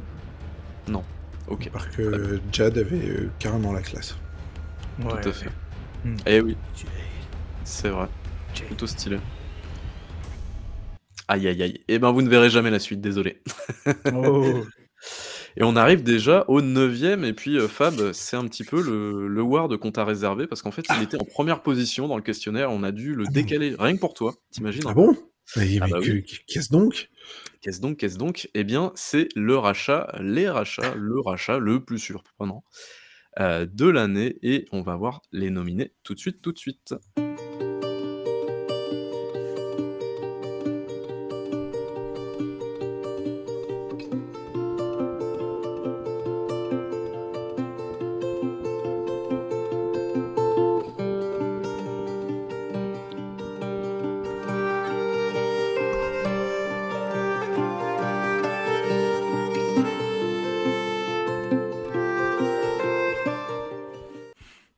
Les vrais sauf pour la musique. A Plague Tale, non? Et oui, oui, effectivement, Plague. C'est la grosse tête Heu de Bobby à chaque fois là, c'est C'est beau quand même, c'est beau. Alors, et ben, du coup, il y avait beaucoup de beaucoup de personnes, il y avait, heu, beaucoup eu de de rachats cette année, hein. On a eu Bungie, donc qui a été, heu, racheté par Sony. Rachat très, Yes. très étonnant, mais finalement, quand on regarde la stratégie de Sony, pas tellement. On a eu aussi, heu, Embracer qui qui a décidé de croquer un petit peu de Square Enix, heu, notamment, bah, Crystal Dynamics, heu heu, Eidos Montréal et ensuite Square Enix Montréal qui est devenu, Onoma et ensuite qui a été fermé. Donc, voilà. Tout récemment, les pauvres. Heu, on a eu aussi Embracer de nouveau qui a croqué The Middle-earth Enterprise. Alors je me souviens plus exactement ce que c'est, si c'est la branche entière jeux vidéo, Le Seigneur des Anneaux ou si, heu, je me souviens plus exactement les termes. En tout cas, c'était, heu, assez, assez étrange comme truc. On a eu Zynga aussi par Take-Two et le plus gros, le truc le plus surprenant, Activision Blizzard King par Microsoft. Ça s'est déroulé cette année, j'étais persuadé que ça s'était déroulé en décembre dernier, en 2021, mais en fait non, c'était cette année. Ouais, c'était en janvier. Ouais, tout à fait et donc évidemment, eh bien, le gagnant, est-ce que vous le connaissez? Alors vous le connaissez, on va pas on va pas faire de on va pas faire de mystère c'est quand même. Acti. Ah, c'est Activision évidemment. Bobby Kotick, le fameux il est beau, il est grand, il est joli. Heu, donc, heu, voilà, rachat absolument, heu, monstrueux, le truc, qu'on avait absolument pas vu venir. Fab, Est-ce qu'on peut on rappeler la somme du rachat? Ouais, heu, je me souviens, c'est 67,9 c'est ça? 68,7 pardon. 68,7 exactement. Est-ce 68,7 milliards de dollars. C'est veux la plus grosse transaction, heu, de l'industrie du jeu vidéo et c'est aussi la plus importante acquisition de l'histoire de Microsoft. Hem, donc ça pose un peu le truc quoi, parce que c'est quand même Microsoft. Et ouais, ouais, ça a été bah, ça a été le feuilleton. Alors moi, j'ai pas voté, je crois, pour celui-là, parce qu'il s'est pas fait encore, mais heu, ça a été clairement, heu, le feuilleton de l'année, heu, puisqu'il y a eu l'annonce, il y a eu après les craintes, il y a eu l'opposition de Sony, de la FTC et cetera et puis c'est surtout en fin d'année, heu, sur le second semestre où ça a commencé à s'accélérer, hem, où on a eu les décisions, de différentes autorités. Donc il a été validé au Brésil, en Arabie Saoudite, là tout récemment au Chili et encore dans quelques, heu, 2-3 autres pays. Pas le Japon, pour l'instant en tout cas, officiellement. Alors, par contre, est-ce que je peux t'interrompre vite fait pour bien demander, est-ce que tu sais à quoi ça sert du coup? S'il y en a un qui dit oui et l'autre qui dit non, comment ça marche? Est-ce qu'il y en a un qui a plus de pouvoir que l'autre ou ça fonctionne comment exactement? Alors, ils ont pas plus de pouvoir. Ouais, pour faire simple, si tu veux, chaque autorité est compétente dans sa zone, de géographique, on va dire. Je vais essayer de faire, très simple. Hem et donc du coup, tu tu valides zone par zone. C'est-à-dire que le Chili a dit oui, bah, ça veut dire que, bah, ils peuvent vendre et ils sont tranquilles. Si Heu, par le exemple le Chili dit dit oui. oui et que la France dit non, ça signifie quoi en France par exemple? Tu Alors, sais en ou? déjà, ça sera au niveau européen. Donc c'est pas la France qui dira non, c'est au niveau européen, c'est l'UE qui dira non. Et si l'UE dit non, en fait, tu as une série, d'actions qui sont derrière. Donc, bon, imaginons qu'ils vont au procès, que machin, que ceci, que cela et qu'au final, ils au bout du bout, heu, on dit: «Bah non, heu, vous avez pas le droit». Heu, c'est pas juste: «Non, vous avez pas le droit». C'est quelles sont les sanctions ou les scénarios qui font qu'on pourra quand même le faire? En fait, c'est plutôt comme ça qu'il faut le qu'il faut le penser. C'est-à-dire que si l'UE s'y oppose à côté, ceci, cela, pour faire des montages et tout ou? c'est vous pouvez le faire, mais seulement si vous revendez la partie Activision ou si vous revendez la partie Blizzard ou si vous revendez la partie King. C'est vous pouvez le faire, mais heu, enfin, vous pouvez le faire. C'est nous, on est contre et donc si vous le faites quand même, ben, on mettra, je sais pas moi, des pénalités, heu, sur chaque vente qui sera fait, sur chaque jeu vidéo qui sera vendu sur notre territoire, il y aura une pénalité de X % qui ira à l'UE. C'est voilà, c'est plein de choses comme ça, des amendes, des des des des, hem, pardon, des actions, des ventes qu'il faut refaire, et cetera. Donc c'est à ça que servent les autorités.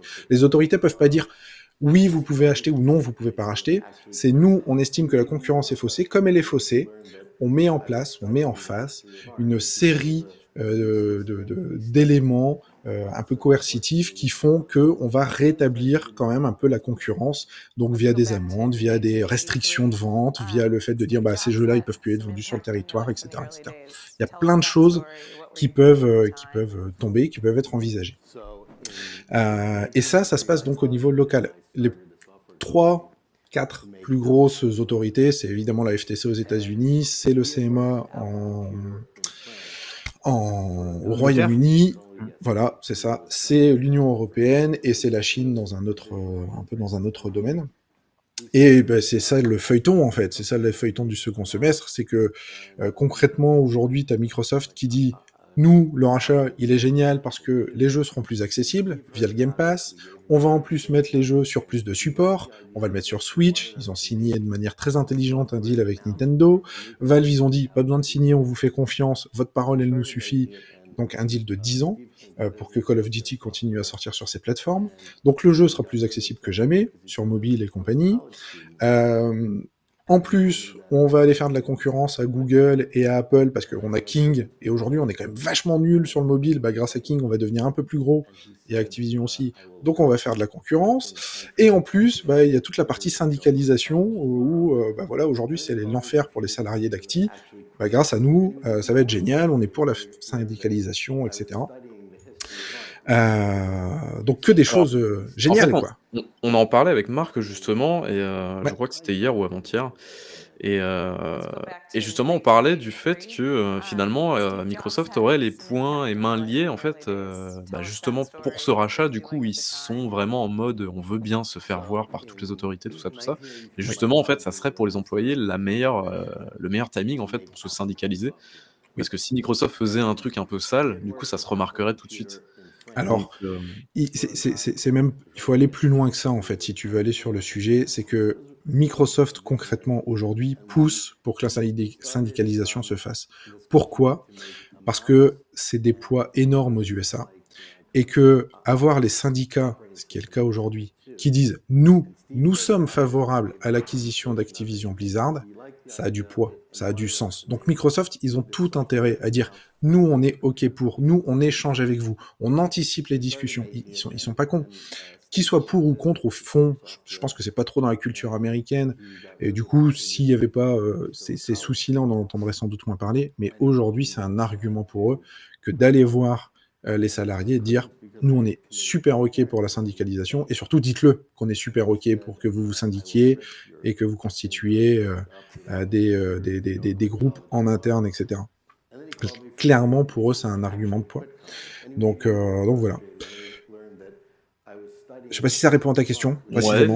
Non, oui, oui, non, mais ouais, non, c'est c'est juste que, bah, Microsoft est pas spécialement connu pour apprécier les syndicats. Alors par le passé, heu, bon, c'était il y a longtemps, hein, Ouais. mais apparemment, ils ont fait pas mal de, mmh, comment on dit? Du nou heu, noyautage syndical, non, c'est ça? Je sais plus exactement comment on dit, mais bref, en gros, ils ont empêché les les salariés de se syndiquer. Donc Mmh. là, le fait qu'ils disent: «Oui, OK», ça va quand même leur retomber dessus plus tard. Donc heu, ça me paraît un peu bizarre, mais bon.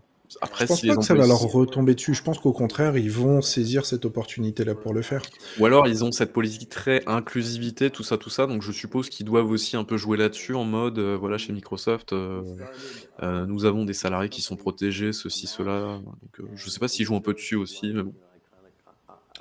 Bah, clairement, ils jouent là-dessus pour, euh, pour se faire bien voir. Euh, mais par contre, je pense pas que ça leur retombera dessus dans le sens où ils, iront pardon, au bout de ça. Ils iront au bout de leur démarche de syndicalisation parce qu'effectivement, euh, Activision Blizzard, si le deal est validé, ça sera pas leur dernier achat et que si toutes les promesses et toutes les belles paroles qu'ils font se retrouvent à être finalement euh, jetés avec l'eau du bain euh, dès que leur achat est validé, bah, derrière, ils savent qu'il n'y a plus rien qui passe. Quoi. Donc, euh, ils prennent des engagements qui sont des engagements forts, que ce soit sur la syndicalisation, que ce soit sur la disponibilité de Call of Duty, que ce soit sur le fait qu'ils resteront troisième, parce que ça aussi c'est important dans leur, dans leur plaidoyer, de dire on restera derrière Sony, on restera derrière Tencent dans le jeu vidéo. Euh, et, ça, ça, ça, a du coup beaucoup de poids. Et tu as la FTC en face, donc qui est la, Federal Trade Commission, qui est euh, l'autorité américaine, qui a déclaré vouloir donc euh, poursuivre l'affaire devant les, tribunaux, pour l'instant un tribunal administratif. Et le truc, c'est que leur argumentaire, il est vachement bancal, en fait. Leurs craintes sont légitimes, et elles sont vachement pertinentes depuis le début. Par contre, les conclusions et les arguments qu'ils mettent en avant et en face sont, sont, sont très légers. Euh, déjà, le fait de dire que Nintendo est pas dans le même secteur d'activité, tu comprends bien que c'est pour dire oui, bon, en fait, euh, Call of Duty, c'est vachement important pour Sony et, et, et, PlayStation. Bah ouais, mais Nintendo avec la Switch, ouais, non, mais c'est pas le même secteur. Ok. Euh, ça, c'est, enfin, je veux dire, c'est juste un truc de, de, de malin.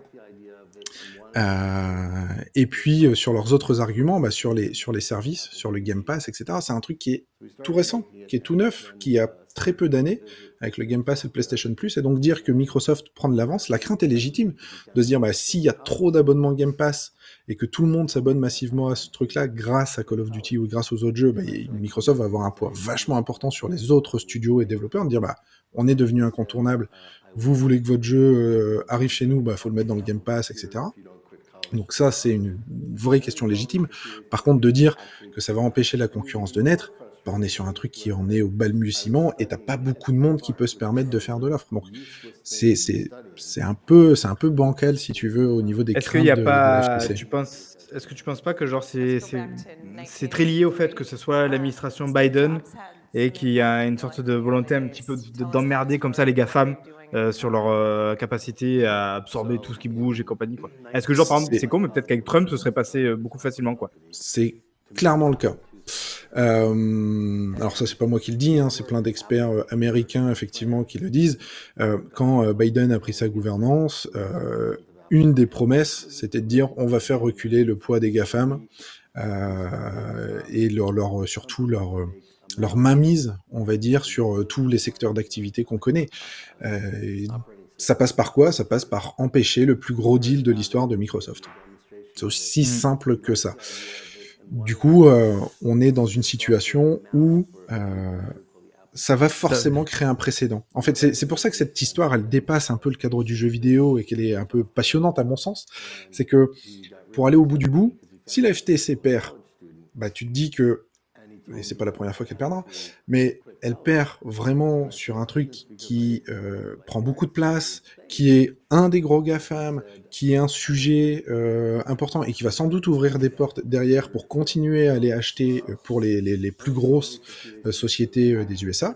À l'inverse, si c'est Microsoft qui perd, bah, ça veut dire que tu as un GAFAM qui vient de perdre contre la FTC. Euh, et, et, donc, tu as une, ça une fait prise de... derrière, domino, et puis... Bah, ouais. Exactement. Donc voilà. Et tu as plein d'affaires, de petites affaires qui sont liées, etc. Bon, le feuilleton est pas fini, puisqu'il y a la CMA qui doit euh, communiquer ses, euh, ses retours... Euh, pour euh, mars, si je dis pas de bêtises. Alors on aura les retours préliminaires en janvier et puis euh, la conclusion en mars. Pareil pour l'UE, c'est en mars aussi. Donc on verra, on verra ce que ça donne à ce moment-là. Si la FTC est seule à dire non, ça sent, ça sent les choux pour la FTC. Est-ce que finalement tout ça, ça va pas se régler dans un octogone entre et, et Biden non, non, non, non, je pense pas. Même si ça serait drôle, mais euh, mais, euh, mais je pense pas. En, vrai, euh, je pense que la clé elle est côté UE et CMA. C'est-à-dire que encore une fois, si l'UE et la CMA valident le deal, la FTC est toute seule et ça va être très compliqué euh, pour eux de, de- de plaider leur cause. En plus que Microsoft, encore une fois, on l'a dit, les arguments sont légers pour la FTC et Microsoft est, a de quoi se payer les meilleurs avocats du monde. Donc voilà, ça devrait pas tenir longtemps, euh, ça devrait juste retarder un peu le deal. Si par contre, tu as la CMA et l'Europe qui, euh, qui, s'opposent aussi à l'acquisition, ça devient compliqué pour Microsoft d'aller au bout, en fait, tout simplement, parce que ça veut dire qu'ils doivent à la fois faire un procès, enfin porter l'affaire devant un tribunal aux USA et en Europe et euh, au Royaume-Uni. Il faut suivre ça de partout. Ça peut prendre des années, voire euh, des, des mois, pardon, voire des années. Et donc ça veut dire que bah, tu as du retard sur toutes les autres acquisitions que tu voudrais faire ou sur Mm. des développements que tu voudrais faire. Bref, feuilleton euh, 2023. Ok, ça marche. Alors, on va enchaîner très rapidement bah, avec le GOTY des GOTY. Eh oui. Euh, donc, euh, assez incroyable. Et oui, Marc, je sens que tu es chaud, tu es chaud. Le GOTY des GOTY. Alors, la particularité, c'est que d'habitude, au Game Awards, voilà, c'était pas vous qui votiez vraiment, mais là, cette année, c'est vous qui avez voté vraiment pour votre GOTY. C'est incroyable. Et donc, avant de révéler vraiment le gagnant des Downgrade Awards 2022, eh bien, on va vous diffuser un petit medley. J'ai mis à peu près une dizaine d'heures à faire ça pour 1 minute 40 de vidéo. J'adore le montage vidéo, c'est génial. Mais voilà, j'espère que ça vous plaira. Et puis, euh, bah, j'espère que le gagnant euh, vous satisfera. On est parti.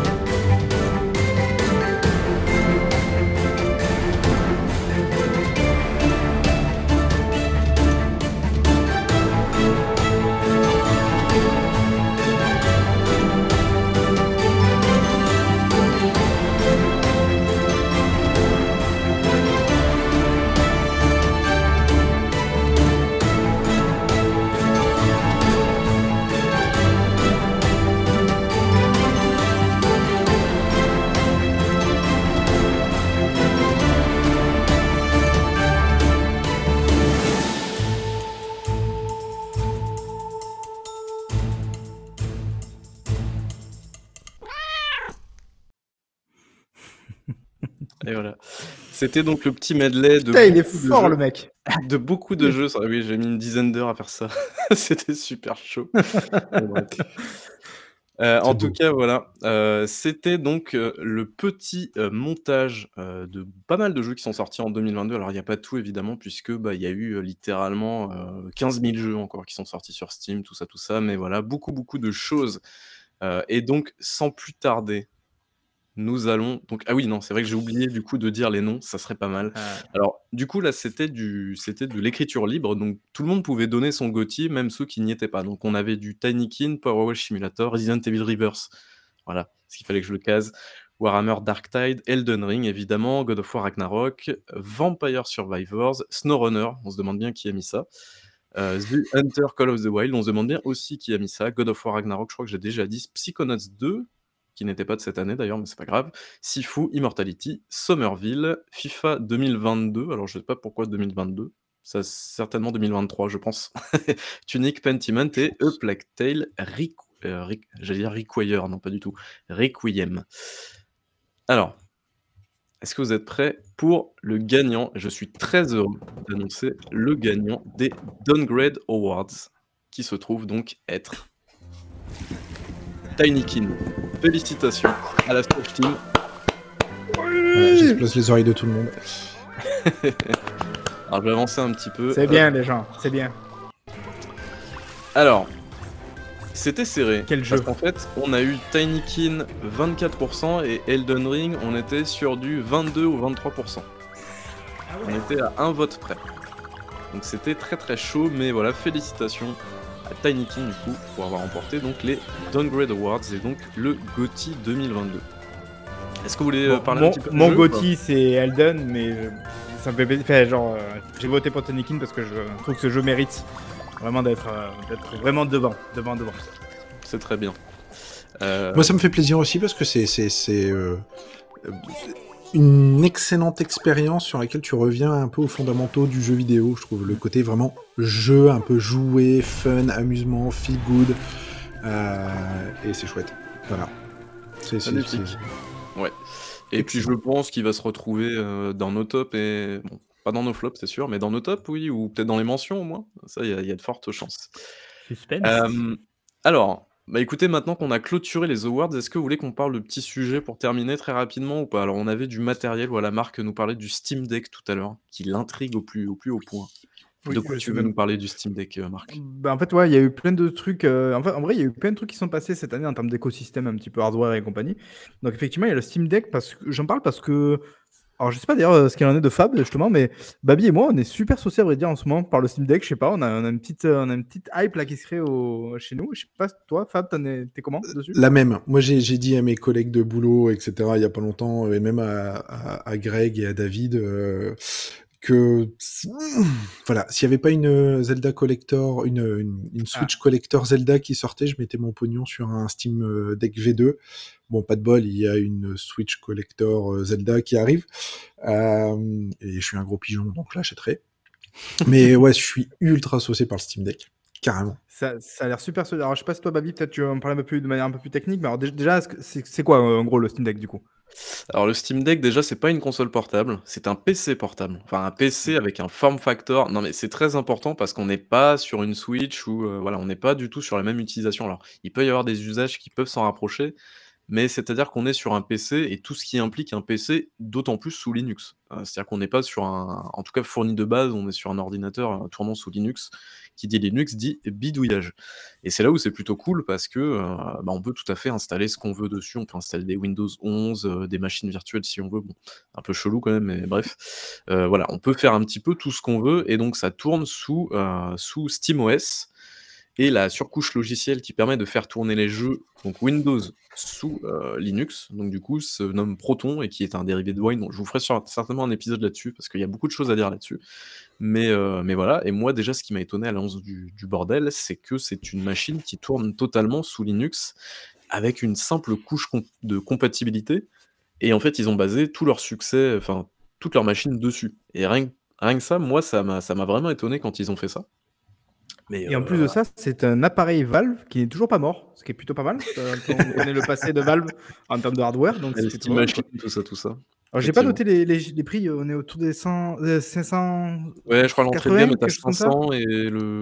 C'est 3,49, 5... euh, Non, Alors, attends. 3,99, 5,49 et 6,49. En sachant que l'entrée de gamme, a priori, d'après tous les retours des gens voilà, qui ont eu le temps un petit peu de tout tester, vaut mieux éviter a priori. L'entrée de Ouais. gamme, c'est vraiment pas intéressant, il vaut mieux aller euh, sur, les, sur les modèles un petit peu au-dessus. Et je et crois puis que Gabe avait dit euh, justement que c'était le modèle qui se vendait le plus. Donc, euh, donc, ouais. donc ça, ça c'est plutôt pas mal. Donc, ouais, donc on est tous saucés dessus. Après, bon, on va pas y passer euh, 100 000 ans, mais voilà, ça permet de, de jouer notamment à son catalogue Steam, mais après aussi avec euh, de, certains moyens un petit peu subsidiaires de jouer aussi à son catalogue euh, GOG et compagnie. Ça peut être une super machine pour l'émulation. Moi, en tout cas, ça aussi, ça me sauce et j'imagine que c'est un peu le cas pour tout le monde. Donc, ouais, donc ça, c'est très très bien. Euh, est-ce... Ah, tu veux dire un truc, Fab, peut-être avant que je Ouais, passe, euh, ouais, le- ouais, juste parce que le, le, le côté, euh, le côté sans doute euh, très, euh, très euh, de Babi euh, lui fait dire que c'est un ordinateur portable. Moi, pour y avoir joué, pour moi, c'est une console portable. C'est- c'est- C'est-à-dire que je parle vraiment d'un point de vue, euh, je la prends, j'allume, je suis sur Steam, je lance mes jeux. Enfin, moi, c'est une PSP Go euh, 3.0, si tu veux. Que l'interface est Hem adaptée pour cette utilisation-là, mais ce que je veux dire, c'est que c'est Oui. possible, tu vois? Tu tu peux tout à fait utiliser ton ton Steam Deck en mode, bah, normal, je suis quoi. je suis je suis je suis je suis je suis d'accord, tu peux mettre un OS dessus et cetera, hein. Enfin, tu peux mettre Windows, si je dis pas de bêtises en plus dessus. Ouais, non, mais ce que je voulais dire, c'est qu'en gros, heu, tu sors ta ta Steam Deck, heu, ou ton Steam Deck, je sais pas comment on dit, mais exactement. Tu sors la machine en gros du carton, c'est prêt à l'emploi et tu as pas à te prendre la tête à la bidouiller. Mais par contre, si tu veux la bidouiller, tu peux le faire. Donc ça, c'est plutôt cool en fait, qu'ils te laissent le Ouais. choix là-dessus. En plus, il y a plein d'accessoires. Il y a ce dock aussi un petit peu officiel. Il y en a d'autres d'ailleurs, des moins officiels, qui permet euh, de, de docker la console après sur un écran et compagnie. Enfin, vraiment, il y a, une- il y a- l'air d'avoir une un panel de possibilités. Moi, qui par exemple commence à jouer beaucoup moins aujourd'hui, qui ai vraiment plus beaucoup le temps et tout, je commence sérieusement à me dire bah, peut-être que je vais sacrifier une console ou deux même peut-être et genre passer sur le Steam Deck qui me permettrait de jouer dans d'autres conditions et, autrement. Enfin, voilà. Après, comme Fab, parce que je crois que j'ai cru entendre ça, je, je vais attendre peut-être plutôt une V2 aussi parce qu'après il y a des histoires Yes. de batterie et tout ça. Donc j'attends de voir un peu ce qu'ils peuvent faire après. Mais voilà, c'est c'est la hype, je pense, un petit peu de, a priori de nous tous de cette fin d'année, sachant que la console est sortie en début d'année. Moi, clairement, c'est la console qui, enfin, c'est le hardware, on va dire. Heu, j'attends l'annonce du V2 qui pourrait m'empêcher d'acheter une PS5. C'est-à-dire que là, moi, aujourd'hui, je me dis, heu heu, il y a FF16 FF16 pardon, qui arrive. Il y a les exclusivités, quelques exclusivités Sony qui me bottent bien. Pourquoi pas une PS5? Et et là, je me dis: «Mmh, en fait, vu que maintenant toutes les exclus arrivent sur, Ouais, sur. PC. Que j'ai pas de PC gaming et que en plus moi le côté portable ça me ça me c'est complètement adapté à mon style de vie etc et ben je suis je suis grave saucé par le Steam Deck plutôt qu'une PS5 quoi. Ok, alors on va peut-être euh, un petit peu aller euh, sur la suite. Alors juste, je vais faire un, petit package euh, triple, triple truc. Il y a PlayStation qui a pas mal annoncé de machins, qui arriveront d'ailleurs surtout euh, pour certains l'année prochaine. Et, euh, bon, il y a déjà le PS Plus nouvelle formule. Euh, je sais pas si ça Oui, inspire quelqu'un. Voilà, Fameux euh, euh, projet Spartacus qui est une refonte du PlayStation Plus qui a eu lieu, c'était au mois de juin, je crois, un truc comme ça, ou juillet. Ouais. Ouais, je sais plus exactement. Ouais. Une, une vague tentative d'essayer de, de- d'empiéter un petit peu sur le euh, Game Pass, mais avec d'autres, euh, d'autres idées. Euh, Il y a eu, il y a le PSVR 2. Alors là, euh, je sais pas si, et qui, qui est très cher, hein, 600 euros. On parle de 600 euros quand même. Le War 650 avec Horizon euh, Call of the Mountain, donc voilà, qui arrivera le 23 février 2023. Ça fait un petit moment d'ailleurs hein, qu'on en parlait. Et bon, du coup, bah, ça paraît logique avec la PS5 qui arrive. Vu le prix, j'espère quand même que ça va être plutôt sympa en termes de, de a- rendu. en, en plus, il n'y a pas un délire comme quoi les, les, comment dire, les jeux Des. PSVR 1 ne sont pas Mm. compatibles aussi. Donc ça, c'est ça. fort. Ouais, c'est formidable ça parce que du coup pour la, la conservation du jeu vidéo c'est c'est encore une, une idée Mais géniale. non, mais c'est pour sortir des remasters, Babi. Des remasters Oui, V2. pardon, excuse-moi. Eh oui. Et Babi, euh, si je sais que toi tu as beaucoup de mal euh, avec les manettes, mais peut-être que tu auras moins de mal avec la manette DualSense, DualSense pardon, Edge à 240 putains d'euros, qui sortira du coup euh, le 26 janvier euh, 2023. Alors, Est-ce qu'on peut dire grossièrement que c'est un petit peu la manette élite de PlayStation? Ouais, je, je pense que oui. Voilà. Ça. c'est beaucoup hein. plus cher. Voilà, Elle est c'est quand même boostée- beaucoup plus cher. Elle est boostée aux euros là la manette hein, parce que là. euh, Donc, wow. euh, après, on a eu aussi, alors, euh, du coup, là, on repart un petit peu ailleurs. Euh, en, vrai, on revient un petit peu sur le côté portable. Euh, alors après, je je sais pas si c'est très sexy, mais il y a eu la Logitech G Cloud. Euh, Fab, ça doit Ouais. parler du coup, j'imagine un petit peu. Ouais. Euh, à savoir donc une console portable, si je puis dire, mais principalement orientée cloud. Donc, c'est-à-dire que euh, il y, a, il y a quoi? Il y a eu le Game Pass qui sera préinstallé. Enfin, il y a le xCloud qui sera préinstallé. Euh, GeForce Now qui sera préinstallé. Euh, Il y a Steam Link, je crois aussi, j'ai vu. Il y, y aura même du, remo- du remote Xbox dessus. On sent vraiment que voilà, Xbox market un peu dessus. Quoi. Par contre, bah, putain, c'est cher. quoi. Euh, 300 dollars en préco, 350 sans préco. Euh, je, je, ce que je disais à ma vie une fois en off, c'est que je comprends l'idée. Vraiment, je la trouve euh, limpide l'idée, mais putain, c'est cher. quoi. Je trouve ça vraiment très cher. Quoi. Je sais pas si vous C'est- euh, d'accord avec moi. Complètement d'accord avec toi, euh, d'autant que tout ce qu'elle fait aujourd'hui, un téléphone le fait. En fait, c'est c'est Ouais. c'est ça le truc, c'est que Une le grosse manette, quoi. gaming, euh, Xbox, etc. Tu l'as et tu peux acheter des accessoires autour. Euh, donc Après, voilà. ça, reste une, euh, ça reste une tablette aussi derrière. C'est pas que. euh, Oui. C'est pas que, que juste un truc de jeu, c'est vraiment un Android derrière qui tourne et ça peut faire office de tablette. C'est pour ça que je te dis que ton téléphone euh, fait ce que fait ton téléphone, quoi. Ouais, c'est pas faux. Donc, euh, Oui, donc mais pour moi, c'est juste un handle alors que tu pourrais avoir ton téléphone. Alors du coup, bon, tu sépares les deux. Mais euh, je suis, euh, je suis assez dubitatif sur ce genre de choses-là. Je pense que voilà, c'est t'as le cloud qui est un peu en, en plein essor actuellement, donc t'as plein de choses qui sortent autour pour voir, pour un peu l'appétence du, du marché, ce que veulent les gens, ce que veulent pas les gens, etc. Je doute pas qu'il se vendra un peu. Je suis pas certain que ça devienne un modèle standard.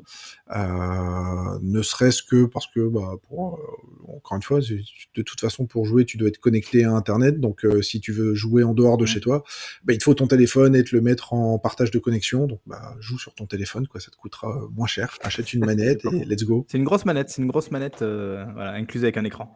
Euh, et euh, je crois qu'on parle de 12 heures à peu près de batterie, voilà, pour, ce que, pour ce que ça peut compter. Euh, Il y a eu aussi, et ça peut-être aussi pareil, Fab, tu pourras en vraiment très rapidement parce que je pense pas que ça soit si important. Alors moi j'ai mis avortement, tu, tu m'as rectifié, tu m'as dit que non, donc j'ai mis l'avortement de la Xbox Keys- Keystone. C'est ça. Voilà, qui est. Alors, qu'est- qu'est-ce que c'est que ce délire là Parce que est-ce que c'est le truc qu'on a vu en arrière-fond avec Spencer? Ou c'est un autre truc ça? Oui, c'est exactement ça. Donc c'est une Ok. petite boîte, enfin on ne sait pas si ça sera une boîte ou autre, mais grosso modo c'est un, c'est un, c'est un dongle ou une petite boîte, une petite box qu'on va venir plugger sur la télé et qui va permettre de jouer euh, bah, au cloud gaming directement depuis euh, n'importe quel écran, alors une télé, un écran d'ordinateur ou n'importe quoi.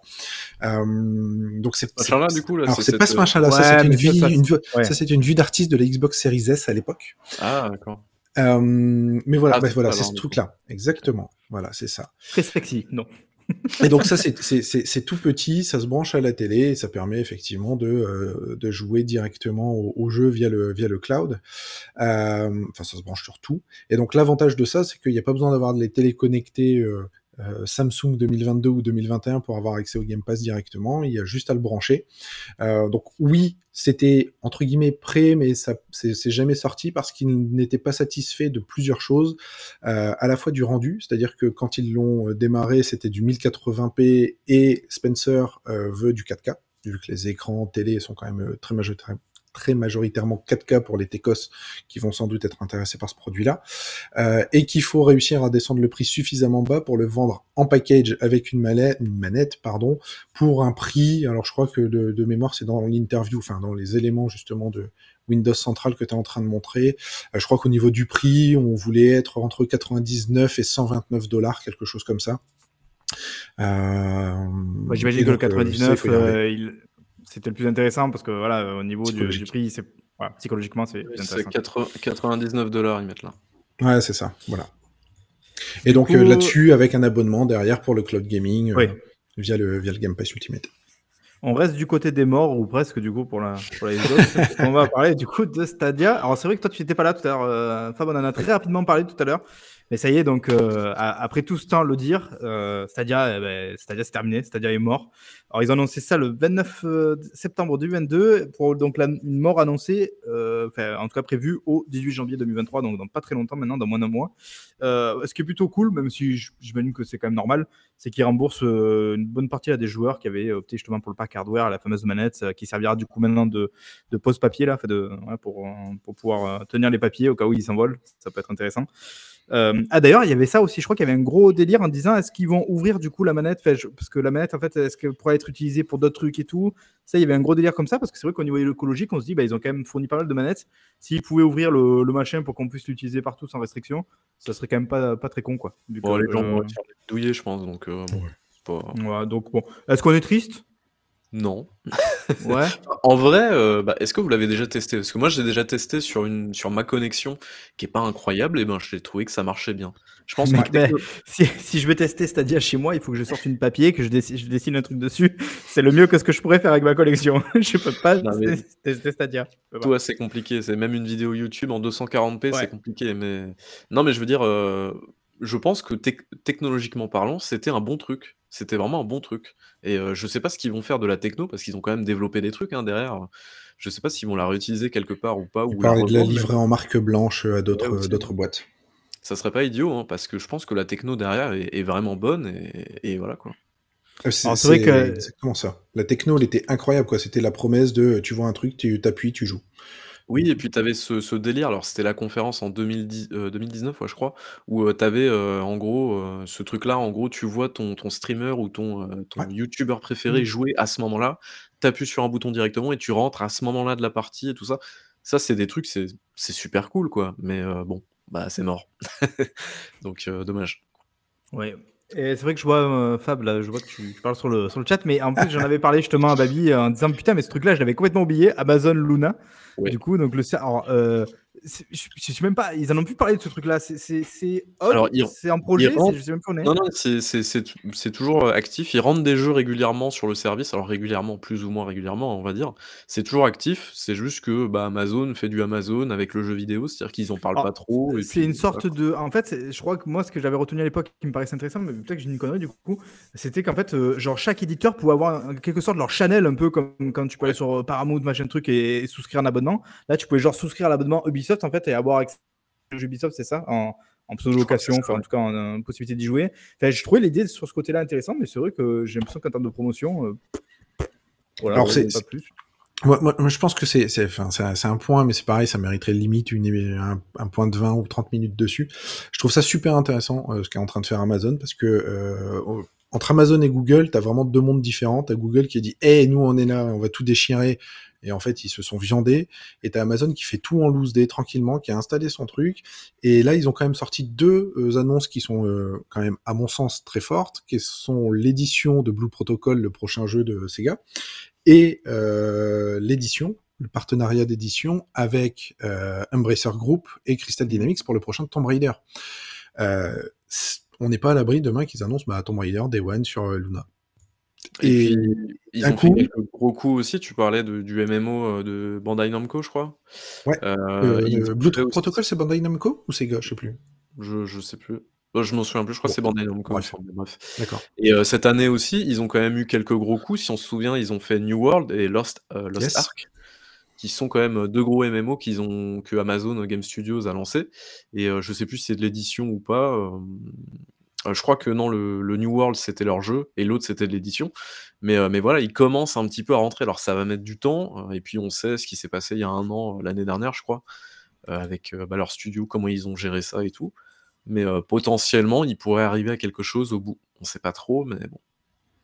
Mais voilà, ils placent leur pion, et donc c'est bien Bandai Namco, j'ai vérifié, pour Blue Protocol. Euh, mais ouais, ils placent leur pion, et je trouve ça, je trouve ça intéressant. Euh, j'ai hâte de voir ce qu'ils ce préparent, c'est quoi les next steps pour eux. Euh, parce qu'ils sont en train de se positionner s'ils ont d'autres contrats, et notamment avec Embracer, en fait. Embracer, comme ça, Ouais. tu dis, ouais, bon, ok, ils ont signé, ils ont signé Tomb Raider, mais Embracer, c'est un des géants du jeu vidéo qui ont des milliers de licences dormantes et des centaines de jeux en développement, euh, dont euh, des bonnes dizaines de AAA et plein de AA. Bah, si les partenariats vont plus loin et que demain, tu as des exclusivités ou des Day One Luna euh, via des licences qui sont connues, euh, on a parlé... euh, là de Tomb Raider, mais euh, t'as plein d'autres jeux qui sont chez Crystal Dynamics, euh, notamment et que Embracer et- ou Deus Ex, et ils ont aussi euh, euh, ceux qui ont fait Borderlands, là, je sais plus comment ils s'appellent. À Gearbox? Gearbox, c'est aussi Embracer Group. Ouais. Euh, donc, il, potentiellement, tu pourras avoir demain le prochain, le prochain Borderlands ou le prochain Gearbox qui arrive Day One dans Luna, euh, s'ils vont plus loin, encore une fois. Et donc, je trouve que c'est vachement intéressant comme, euh, comme move et ça crée justement de la concurrence au Game Pass, potentiel au Game Pass. Donc, j'attends de voir un peu euh, ce que ça va donner et s'ils vont aller plus loin, effectivement, que juste l'édition, mais essayer de muscler le jeu de, de Luna. Voilà. Ok. Bah, écoutez, je crois qu'on va tranquillement. euh, Alors, évidemment, on, on en profite quand même, on passe un petit coucou à, à- à la Switch euh, Pro et Switch XL, euh, qui ne sont, qui sont toujours pas là. Voilà. C'est vrai. Malgré, malgré certains bruits de couloir. Bah, la, la Euh, prochaine Zelda, la édition collector, c'est pas une Switch Pro 4K OLED, euh, je sais pas quoi? Peut-être. peut-être. Euh, je pense que. Est-ce que vous avez peut-être non, un dernier truc à ajouter à ce éco- à l'écosystème? Je crois qu'on a fait un petit peu le tour quand même là. Euh, Pour me conclure pas- l'année 2022, Hmm. Est-ce que, ouais, on conclut du coup On fait une petite conclusion de l'année 2022 Est-ce que c'était une bonne année quand même de, de jeux vidéo? Oui. Ouais, non? Beaucoup de jeux, beaucoup de jeux, trop de jeux, Ouais. trop de jeux. Trop de jeux. ouais. Et, et alors qu'il y a eu plein de reports, hein, on l'a dit quand même tout à l'heure. Trop de mais jeux, bon. et puis euh, moi j'ai eu un. Alors, vous peut-être un peu moins, mais moi qui ai bah, forcément suivi euh, beaucoup plus assidûment tout ce qui est sortie indépendante, j'en peux plus. hein. Enfin, littéralement, j'ai envie de me crever les, les yeux tous les, toutes les semaines. hein. C'est pas possible. Il y a trop de sorties, quoi. C'est intenable, vraiment intenable. Mais, euh, mais sinon, euh, très belle année. hein, comme, euh, bah, de toute façon, on verra. Les tops et les flops, hein, c'est juste après. Donc, Mhm. euh, Avec de la variété en plus, je trouve, en termes de, de sorties. Enfin, Ouais. On a quand même plein de, de trucs euh, super sympas et assez variés. Euh, bon, le Game Pass, voilà, on, on rigole beaucoup sur, entre guillemets, sur Xbox qui sort pas des grosses cartouches et tout, mais putain, rien, que- rien que le Game Pass, la manière dont il est alimenté, c'est extrêmement compliqué de suivre le rythme. Ouais, Donc, euh, clairement. si en plus on rajoute tous les trucs à côté, ou encore même le PS Plus maintenant et tout ça qui se rajoute, il faut quand même avoir beaucoup de temps aujourd'hui pour, pour jouer euh, plutôt correctement aux jeux vidéo, quoi. Donc, on va pas se Ouais. plaindre. Mais, mais voilà, mais quelle année quand même. Belle année. Moi, je trouve une belle année. Ouais, je franchement, c'était 2023, une belle année. Il y a eu plein de jeux, comme dit Bibi, il y a eu des beaux et des bons jeux, des surprises, des déceptions, de la variété, il y a eu plein de choses. C'était, vraiment une, une- une belle année de jeux vidéo. Et, et je rajoute juste un point aussi, c'est que moi, ça a été l'année où j'ai adopté le cloud gaming. Quoi. Voilà, Ah ouais, même moi, je me suis retrouvé y jouer alors que c'était pas forcément gagné. Genre au bureau, là, des fois, j'ai la Pareil. tablette, là, j'ai la surface.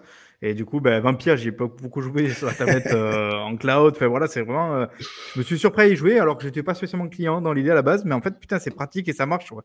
Grave. Donc ça, c'est fort, ça. Donc c'est très, ouais, très, très, très fort. Et, et c'est vrai aussi, juste euh, pour dire, on est quand même dans l'année 2 maintenant de la next-gen. Enfin, next-gen. Enfin, bref, de la génération du coup actuelle avec les nouvelles consoles. Euh, ça y est, on va, ça va peut-être enfin un peu lâcher les chevaux l'année prochaine. Là. Ça, ça, ça, peut, ça peut être cool. Quoi. Parce que là, cette année, on était encore un peu en retenue. Parce que ça y est, l'année prochaine, euh, il serait temps. Il serait temps. Donc, Il y, a- il y aura euh, plus de cross-gen normalement l'année prochaine ou fin d'année prochaine, je crois, il me semble.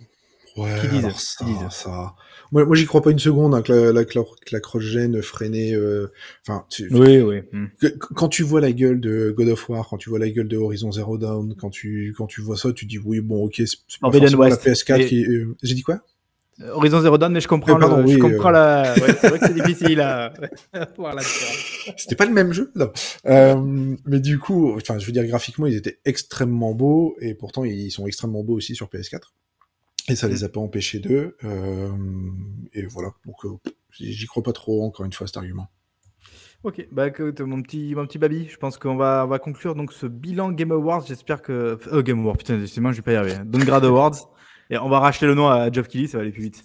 Euh, j'espère que ça vous a plu, j'espère que ça vous a, ça vous a surpris, euh, certains choix. J'espère qu'on a suffisamment euh, décortiqué comme ça l'année 2022 pour vous. Mais restez avec nous, c'est pas terminé. Ça, c'est la pause pipi, c'est la grosse pause pipi, la pause euh, chips, boissons Doritos.